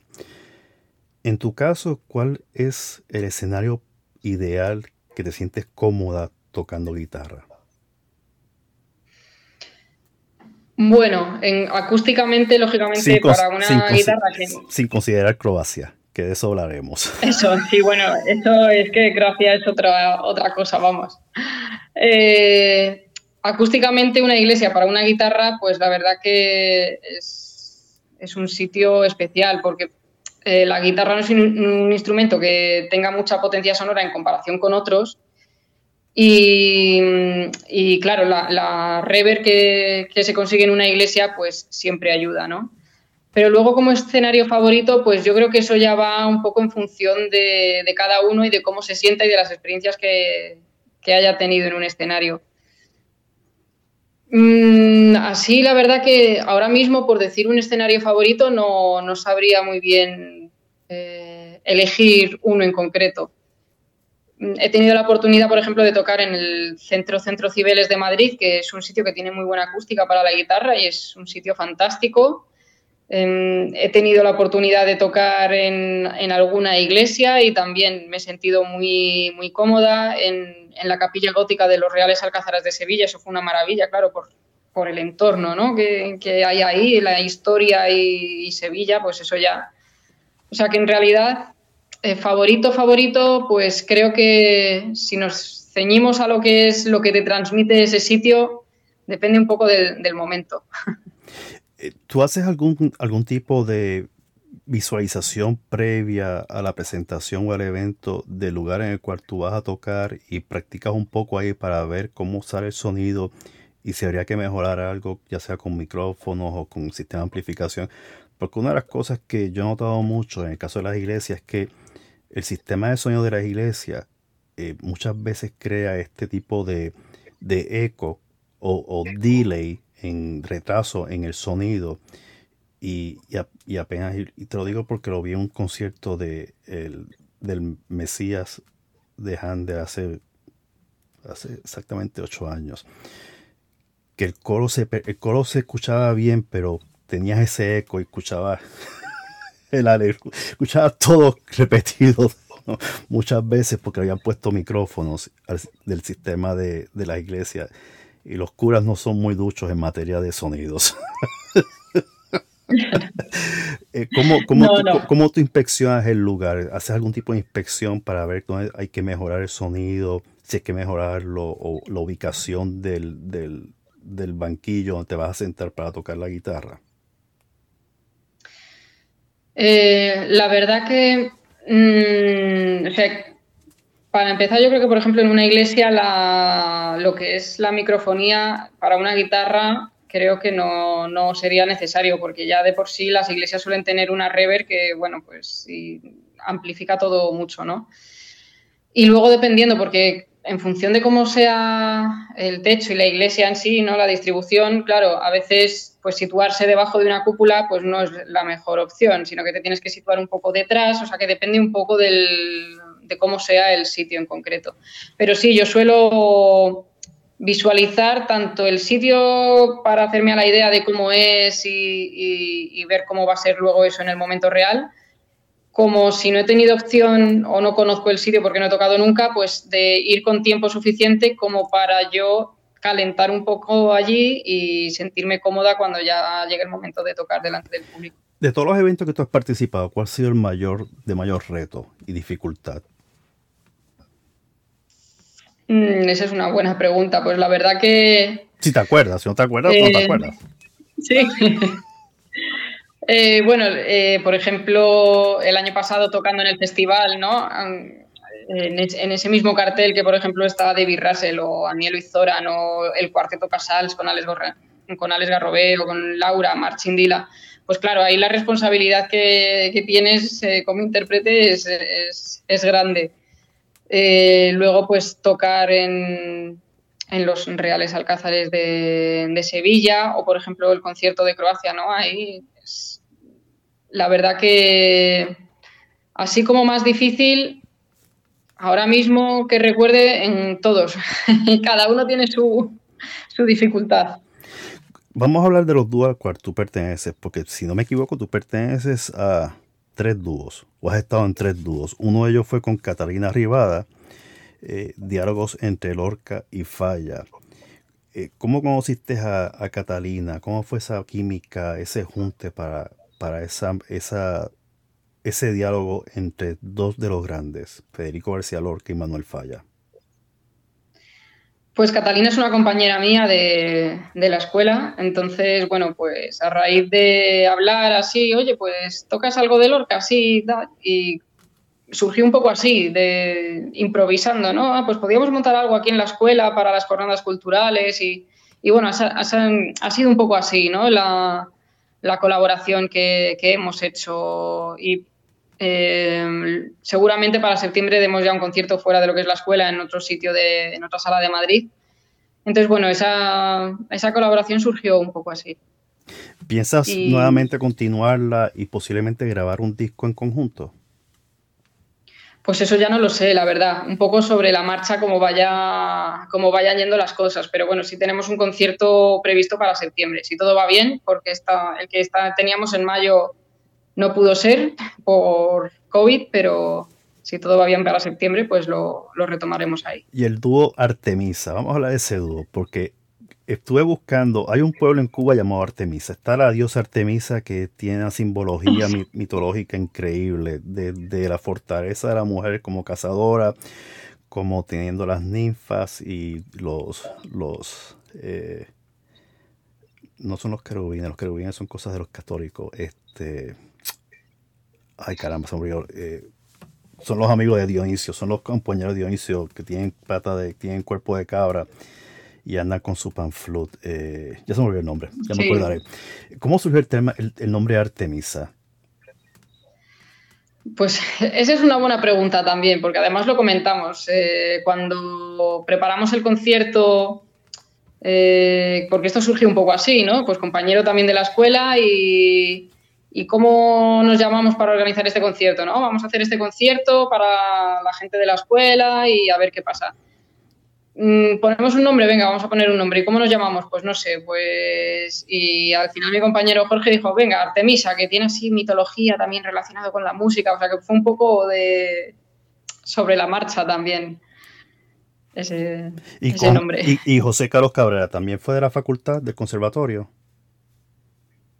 A José Carlos le conocí haciendo el máster de, Sevilla, compañero allí. De, él vino a estudiar aquí a Sevilla, a hacer el máster.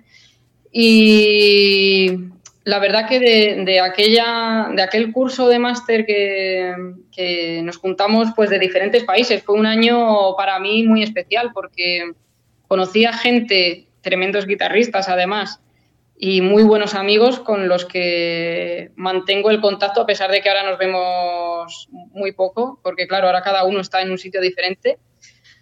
Pero Eh, bueno, pues con José Carlos eh, como de la familia. Es que si él viene a España, pues al final se queda, o sea, nos juntamos, ¿no?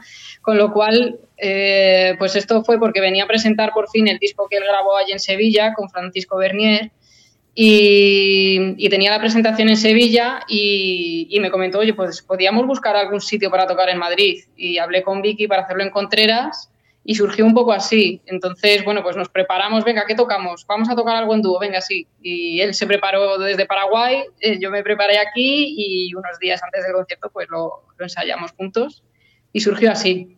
Pero bueno, sí nos gustaría poder emprender alguna cosilla en el futuro allí en Paraguay también. Qué bien, qué bien.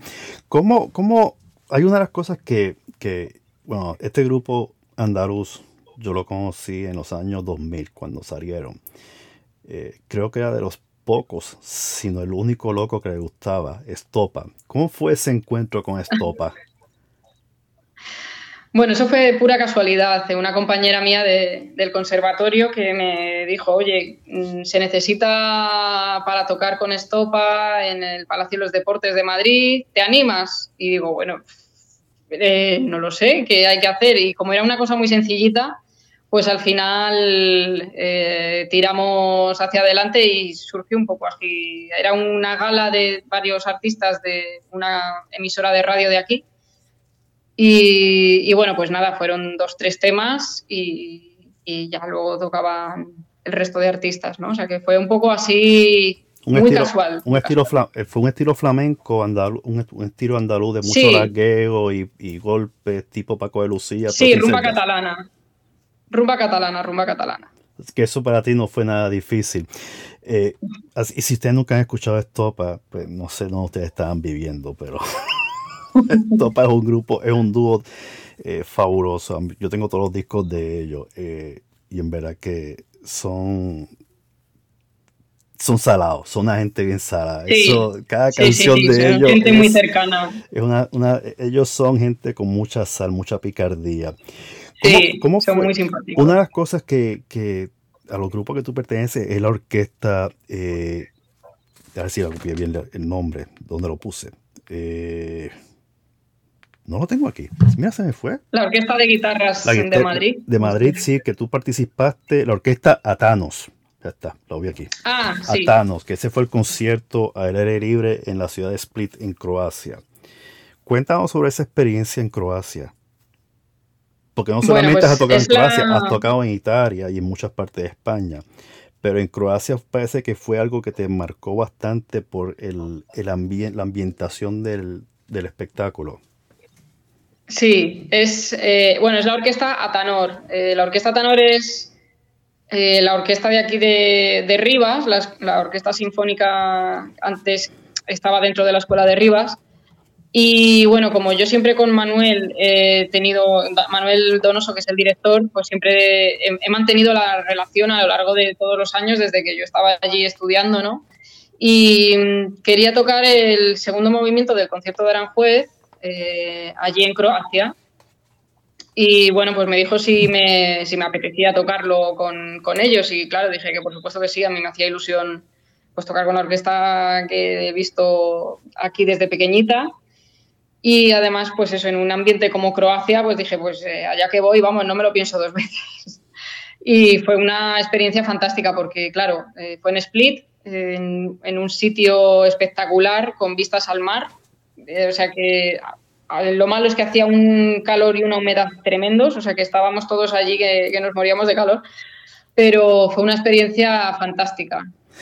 me imagino que no habrá sido tan parecido al calor que sufrió Madrid en el 2003, que fue uno de los famosos calores que, que batió récords en toda Europa, tanto en París como en Madrid. No se me olvida cuando me quedé en Madrid cerca del Teatro de la Ópera, se abrían las puertas del hotel y eso era una bofetada de calor que, que tú decías, ok, me quedo adentro. Son buenos recuerdos. Yo de Madrid tengo muy buenos recuerdos. ¿Cuántas, ¿Cuántos centros o, establecimientos eh, para presentarse como músico en Madrid hay? ¿Cuántas oportunidades tiene un músico independiente de poder eh, obtener un espacio para tocar? Pues eh, bueno, por un lado tienes la opción de tocar en centros culturales, que si consigues contactar con ellos, pues la verdad que ahí no suele haber problema, ¿no? Pero bueno, a la hora de cobrar ya ese tema lo tengo un poco más eh, perdido. No sé muy bien cómo, funciona porque todavía no he llegado a organizar un concierto ahí. o sea que por un lado tienes esa opción de los centros culturales. luego también tienes pues sitios pequeños, eh, guitarras contreras y, establecimientos así, en los que también pues de vez en cuando ofrecen conciertos, los llamamos ese espacio para poder tocar.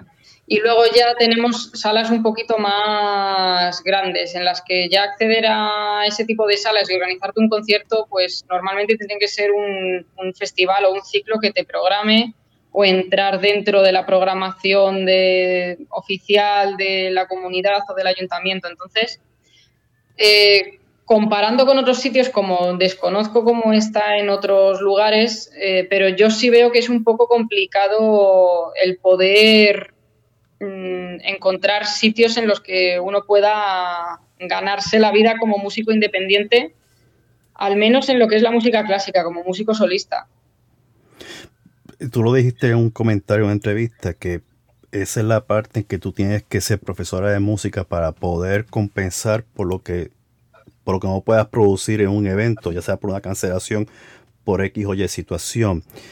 Eh, pero yo creo que es momento, es momento, es momento de, de hablar de la joya musical que es el producto de, de que este episodio se dé. Y, es tu única discografía y vaya forma de romper el hielo. De verdad. Yo creo, yo no sé cuántas, cuántos halagos, cuántas eh, comentarios favorecedores te habrán dado de tu disco Rumores del Mediterráneo. Pero es que no me canso de decir que esto es, es algo, número uno, el título es maravilloso. Rumores del Mediterráneo. Este es un viaje en tren por toda la costa del Mediterráneo de los grandes compositores que ha tenido España en, música clásica. Eh, ¿Cómo fue que nació Rumores del Mediterráneo? Bueno, pues esto surgió, yo ya tenía ganas de grabar un disco, eh, pero como siempre, ¿no? Yo siempre digo, pues no estoy lo suficientemente preparada y tampoco sé cómo funciona esto, así que bueno, pues lo vas dejando, lo vas dejando y dices, en algún momento de mi vida yo grabaré un disco. No sé cuándo, pero lo haré. Y bueno, pues eh, conocí a una empresa de, Miami, Stromar, mm, a través de LinkedIn, que bueno, pues me contactaron y, ya me, digamos que eso fue como el, el empuje que necesitaba para ponerme manos a la obra. Y como tenía ese repertorio de música española que, que ya tenía preparado de, del máster un poco, pues al final eh, me decidí a hacerlo cuanto antes, sobre todo por, también por el tema del mejor momento para el lanzamiento es esto, tal, y, fue un poco así, o sea que fue casi deprisa y corriendo a la hora de, encontrar el ingeniero, el estudio de grabación, el productor. Y, bueno, la verdad que mm, eh, tuve la suerte de, conocer a Javier Monteverde a través, bueno, pues buscando por internet, encontré su estudio y, vi un poco con la gente con la que había trabajado y eso ya me, impulsó a, llamarle y, ver si había posibilidad de trabajar con él. Me dijo que sí, que por supuesto, y, así fue un poco como, como salió este tema. ¿Cómo, ¿Cómo escogiste cada una de las piezas? Tenemos desde Capricho Catalán, de Albeniz, Cádiz de Albeniz, Serenata Española de J. Maratz, eh, tenemos de Asensio, tenemos de Arena, tenemos de Turina, perdón, de Rodrigo. ¿Cómo, cómo fue que empezaste a armar eh, musicalmente este disco? Pues como yo tenía eh, muchas obras ya un poco en dedos de música española, eh, quería que el disco a lo mejor no fuese el típico disco en el que toca juntas obras diferentes que no tienen nada que ver o no hay ninguna relación, ningún nexo de unión entre ellas. Esos discos, eh, si eres un gran intérprete, mm, muy conocido y de renombre internacional, pues creo que, vamos, enseguida vas a, tener gente que los quiera comprar y, y no necesitas ese, ese, impulso a lo mejor, ¿no? Pero en mi caso, pues yo quería que tuviera una historia detrás, por así decirlo. Con lo cual, bueno, pues eh, con la ayuda de Stromar y, de, y de Esther, precisamente que, me, que fue la persona que ha redactado los textos, fui un poco hilando ¿no? esa experiencia o ese viaje que yo quería hacer por el Mediterráneo y, y, bueno, pues surgió un poco así, empezando por Cataluña y ya adentrándome en Andalucía con Turina. Como yo hice el TFM del, último máster sobre Turina, pues claro, yo quería meter algo de Turina porque es un compositor, una figura que muy cercana a mí por todo lo que he estudiado sobre él, ¿no? Y fue un poco así como surgió ese, este viaje por, por la costa mediterránea. Una de las cosas, y lo habíamos hablado al principio de la grabación, eh, y todo el mundo que me ha escuchado sabe que yo soy de las escuelas viejas. Yo necesito tenerlo físico. Tan pronto recibí el paquete de guitarras de Luthier, promoción gratuita,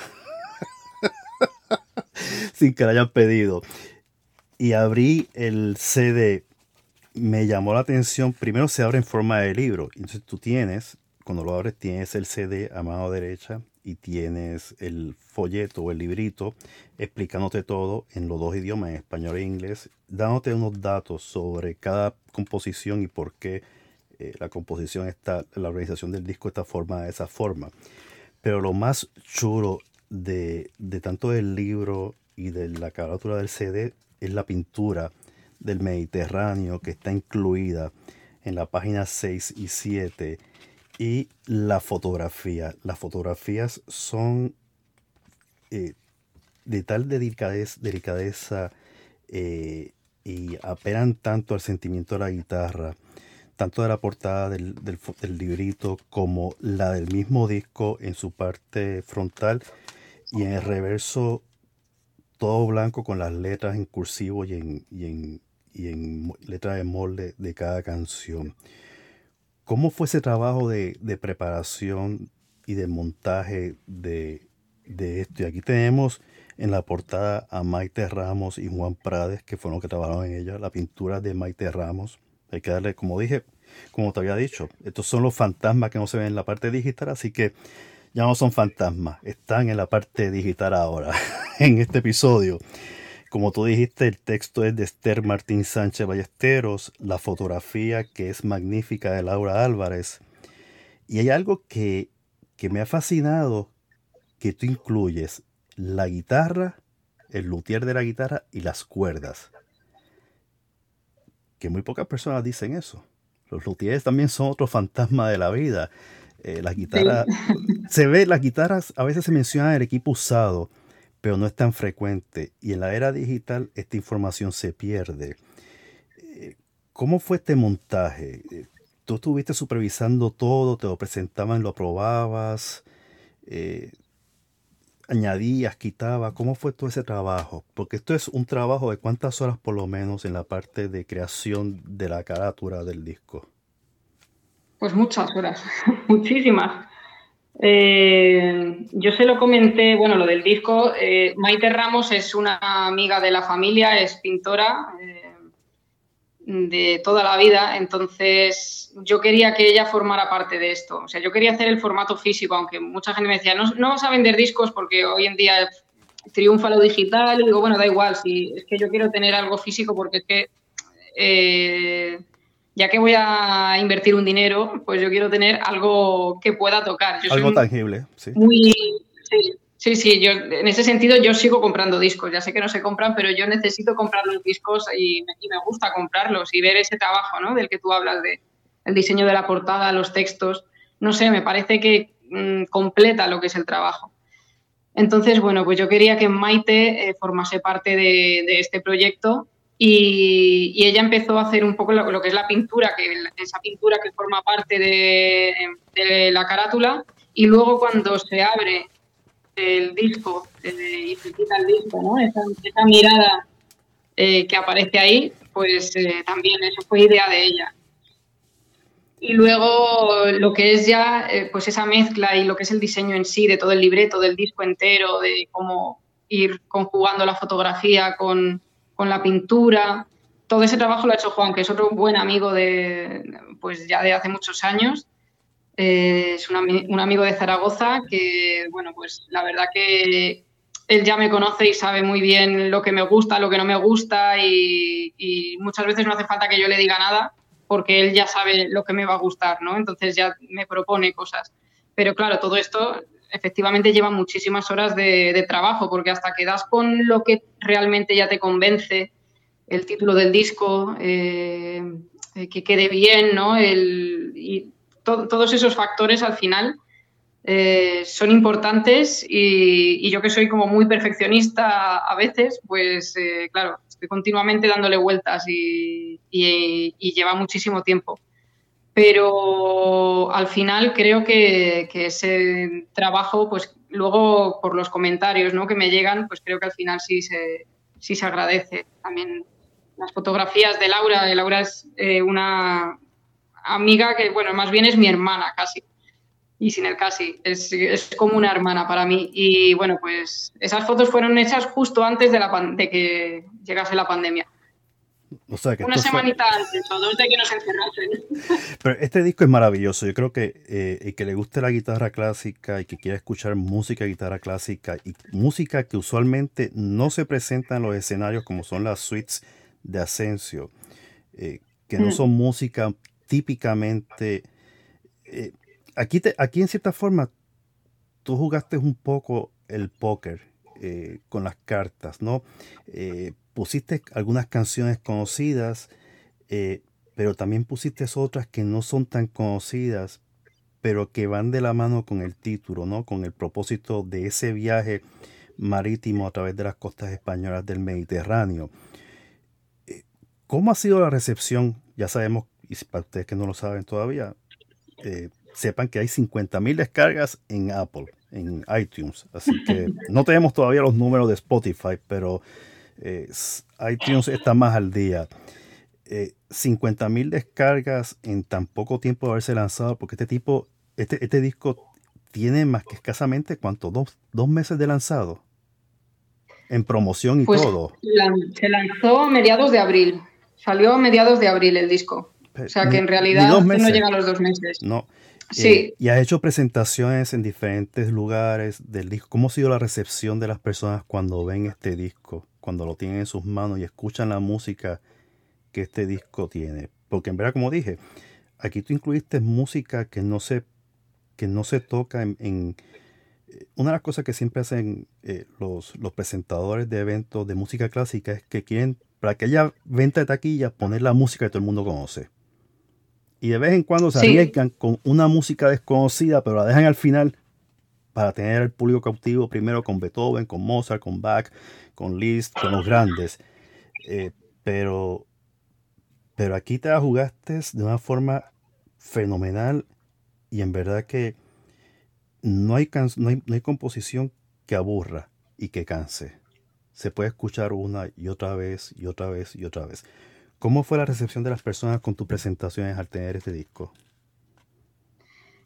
Pues la verdad que em, han sido bastante positivas en general. Yo eh, lo primero que hice en cuanto Javier Monteverde me envió el, máster mm, fue pues eh, comentárselo a, a Alex Garrobé y a Laura. Eh, oye, ¿qué os ha parecido esto, no?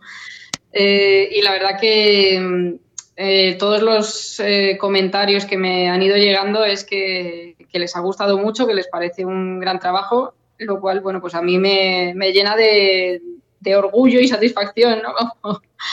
y sobre todo me da mucha tranquilidad también el saber que, que, está gustando ese trabajo y ese esfuerzo que se ha hecho, ¿no? Que muchas veces vas, bueno, pues esto estará gustará, no gustará, estará bien, estará mal, vas un poco con esa inseguridad y al final pues todos esos comentarios positivos que van llegando, pues la verdad que, no, pisaste, mucha Pisaste fuerte, pisaste fuerte y estableciste pauta. ¿Has podido difundirlo a través de la radio eh, universitarias o culturales de España o comerciales. Bueno, las comerciales sabemos que eso es ir de otro telar, porque ahí solamente entra el trap. Sí, es lo que se lleva ahora. Dios mío, eso, eso que llaman música, que no es música. No entiendo, no entiendo la juventud hoy en día. Este, aquí está hablando el abuelo.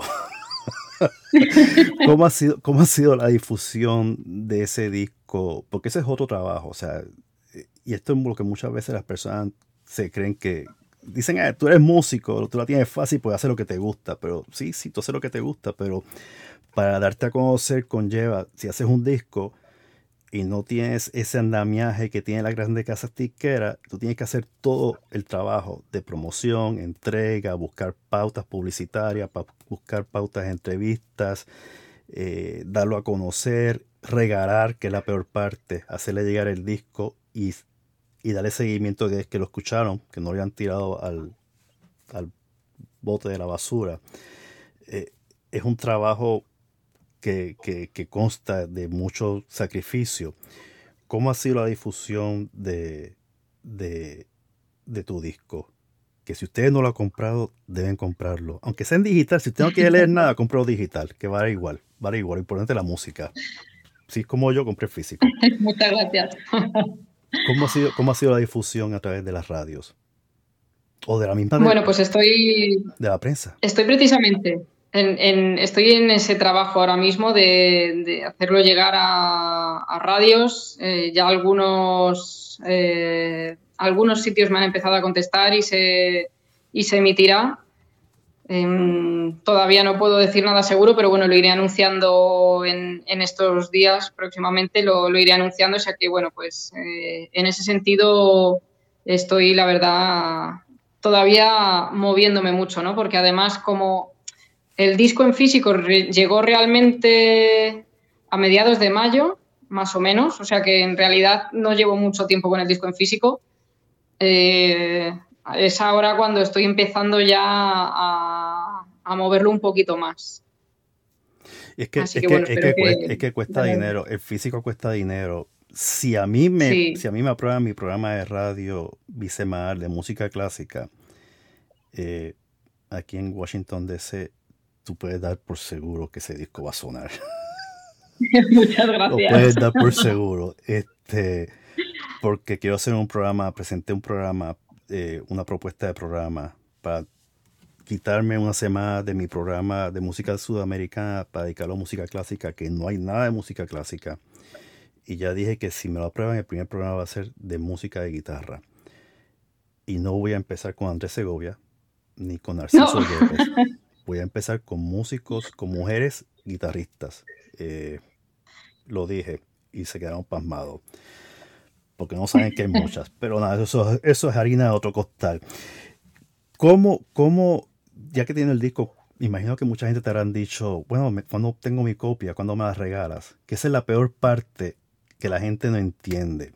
Eh, que las cosas cuestan las cosas como sean de gratis o sean gratuitamente, pues para los más allegados, los más cercanos y la familia.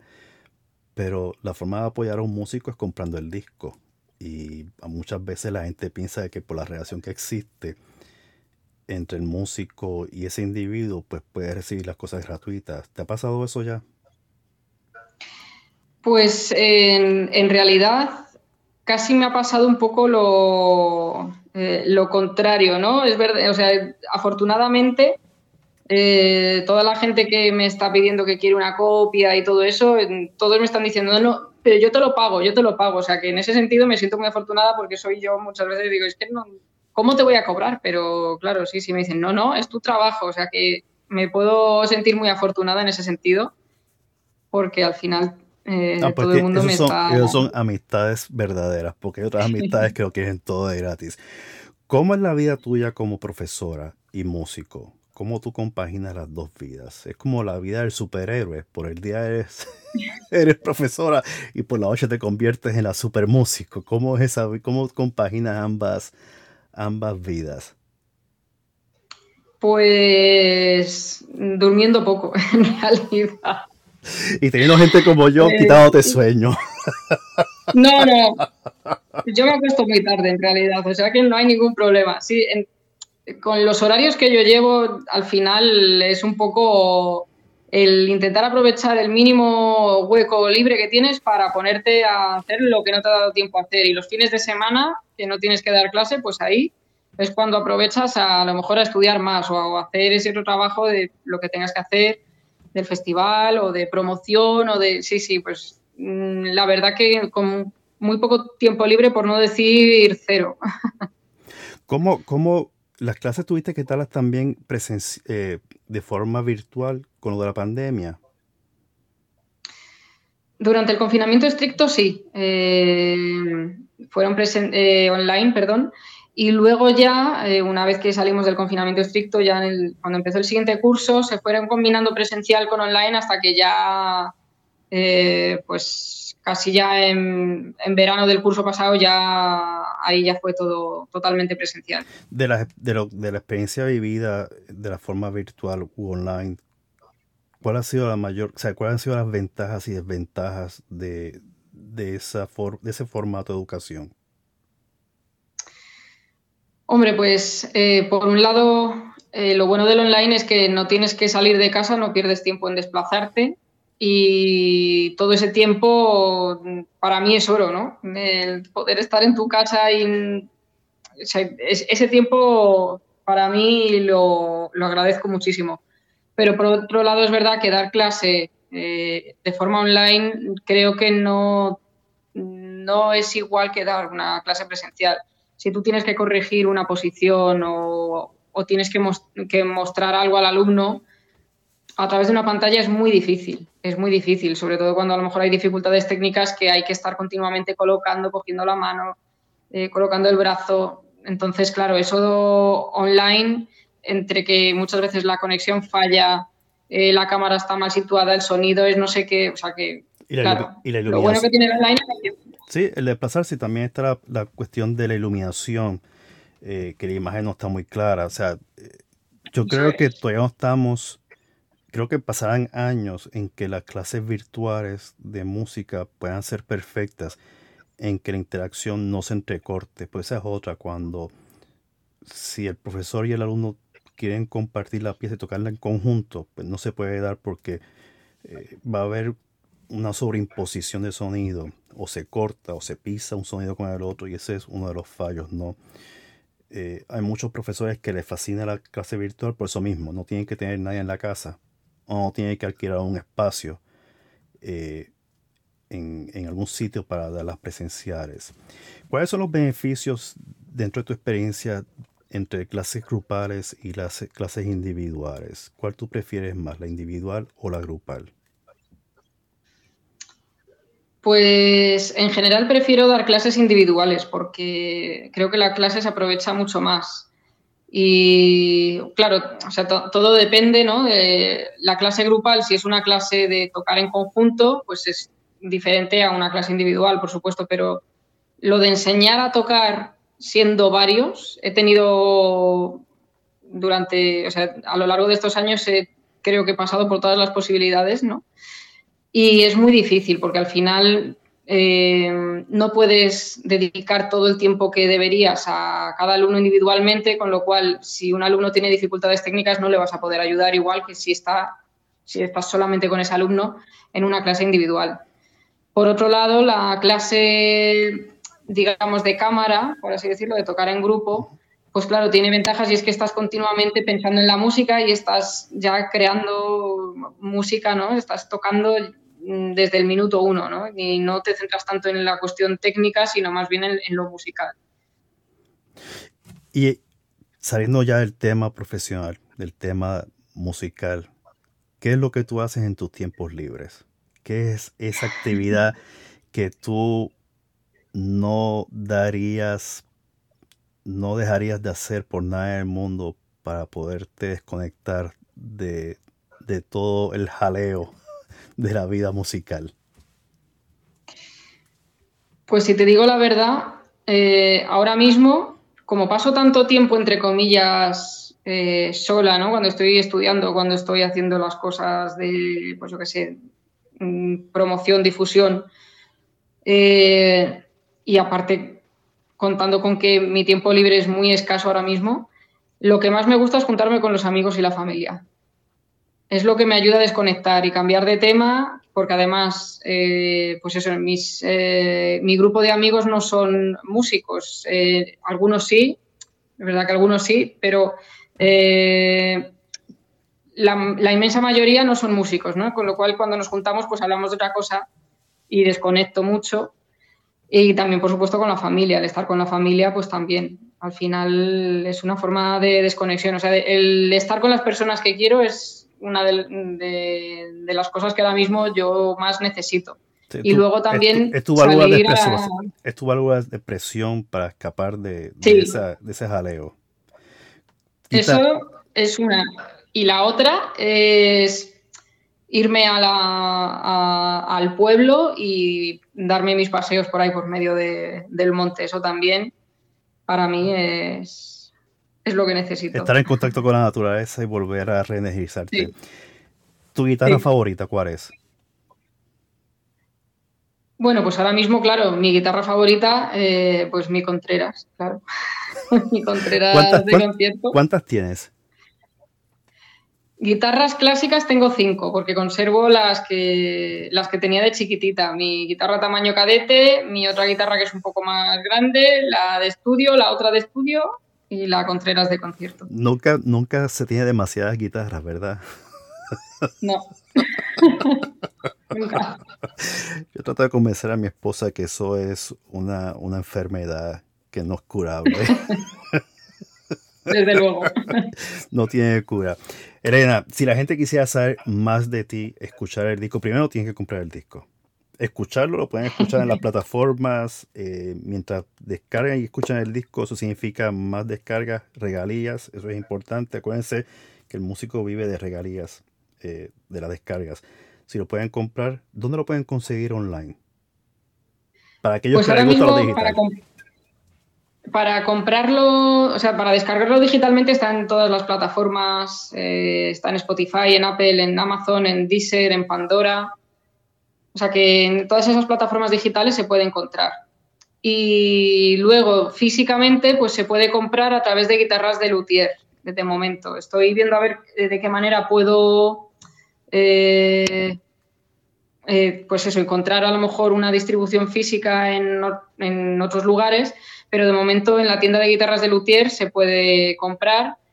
Eh, si necesitan, también me pueden escribir un correo o, bueno, eh, luego también, por supuesto, en los conciertos, pues también se puede adquirir. Si quieren adquirirlo directamente de, la, de Elena, pueden accesar la página de ella que es www.elenaortegapinelli. Pinilla. Pinilla, perdón, Pinilla. Pinelli es otra cosa. Pinilla punto .es o punto .com? Punto .com. Punto .com.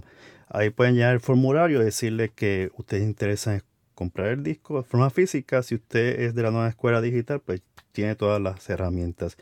¿Dónde te pueden conseguir en Twitter? Que estás en Twitter.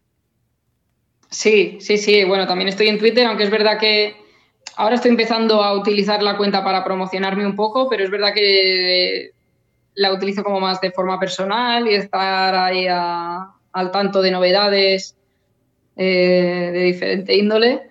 Pero bueno, más sobre todo a nivel más profesional, quizá Instagram y mi página de Facebook también. Todos los enlaces de las páginas van a estar incluidas en la descripción de este episodio, así que no tiene excusa para no buscarlas. Si usted vive en España, tiene que seguir a Elena, tiene que comprar sus discos. Donde haga presentación y usted está allí cerca de donde se está haciendo la presentación, compre el disco. ¿Gano algo con diciendo esto? No, gano la satisfacción que usted compre un buen disco de música.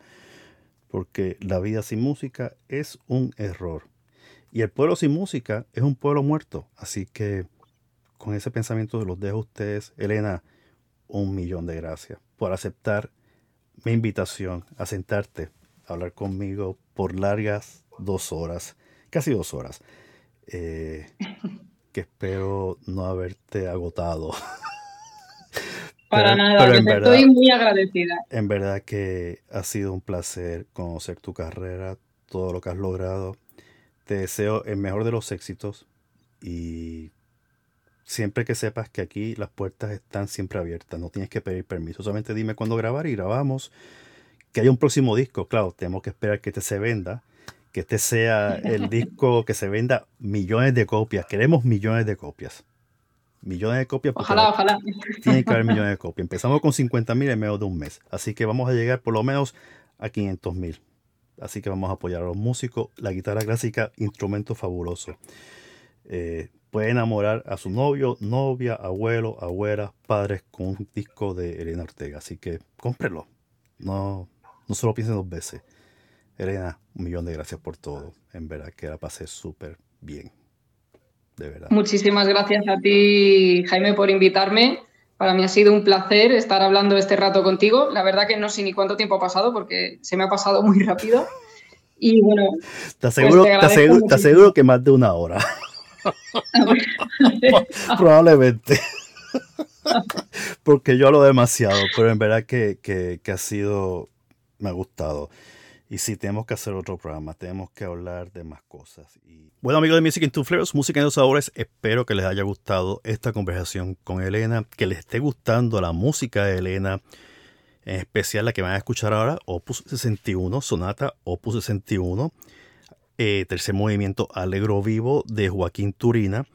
¿Y qué les puedo decir? Si quieren comprar el disco de Elena, como lo he repetido tantas veces en el episodio, pues pueden conseguirlo en Guitarras de Luthier, que es una tienda en Madrid. Ellos lo tienen, o pueden conseguirlo a través de la página internet de Elena. Y también lo pueden conseguir en las plataformas si ustedes de las personas que les gusta hacer streaming. Lo pueden escuchar ahí. Así que se lo sugiero, se lo recomiendo grandemente. Es un buen disco, los va a llevar por diferentes partes de esa parte española que, es bañada por el Mediterráneo. ¿Y qué más le puedo decir? Que nos veremos dentro de dos semanas, que se les aprecie un montón, que el universo siempre le ilumine el camino y que el sol sea la constante y esa gran luz que los ilumine en el escenario de la música. Nos veremos en dos semanas o nos escucharemos en dos semanas. Que tengan excelente semana.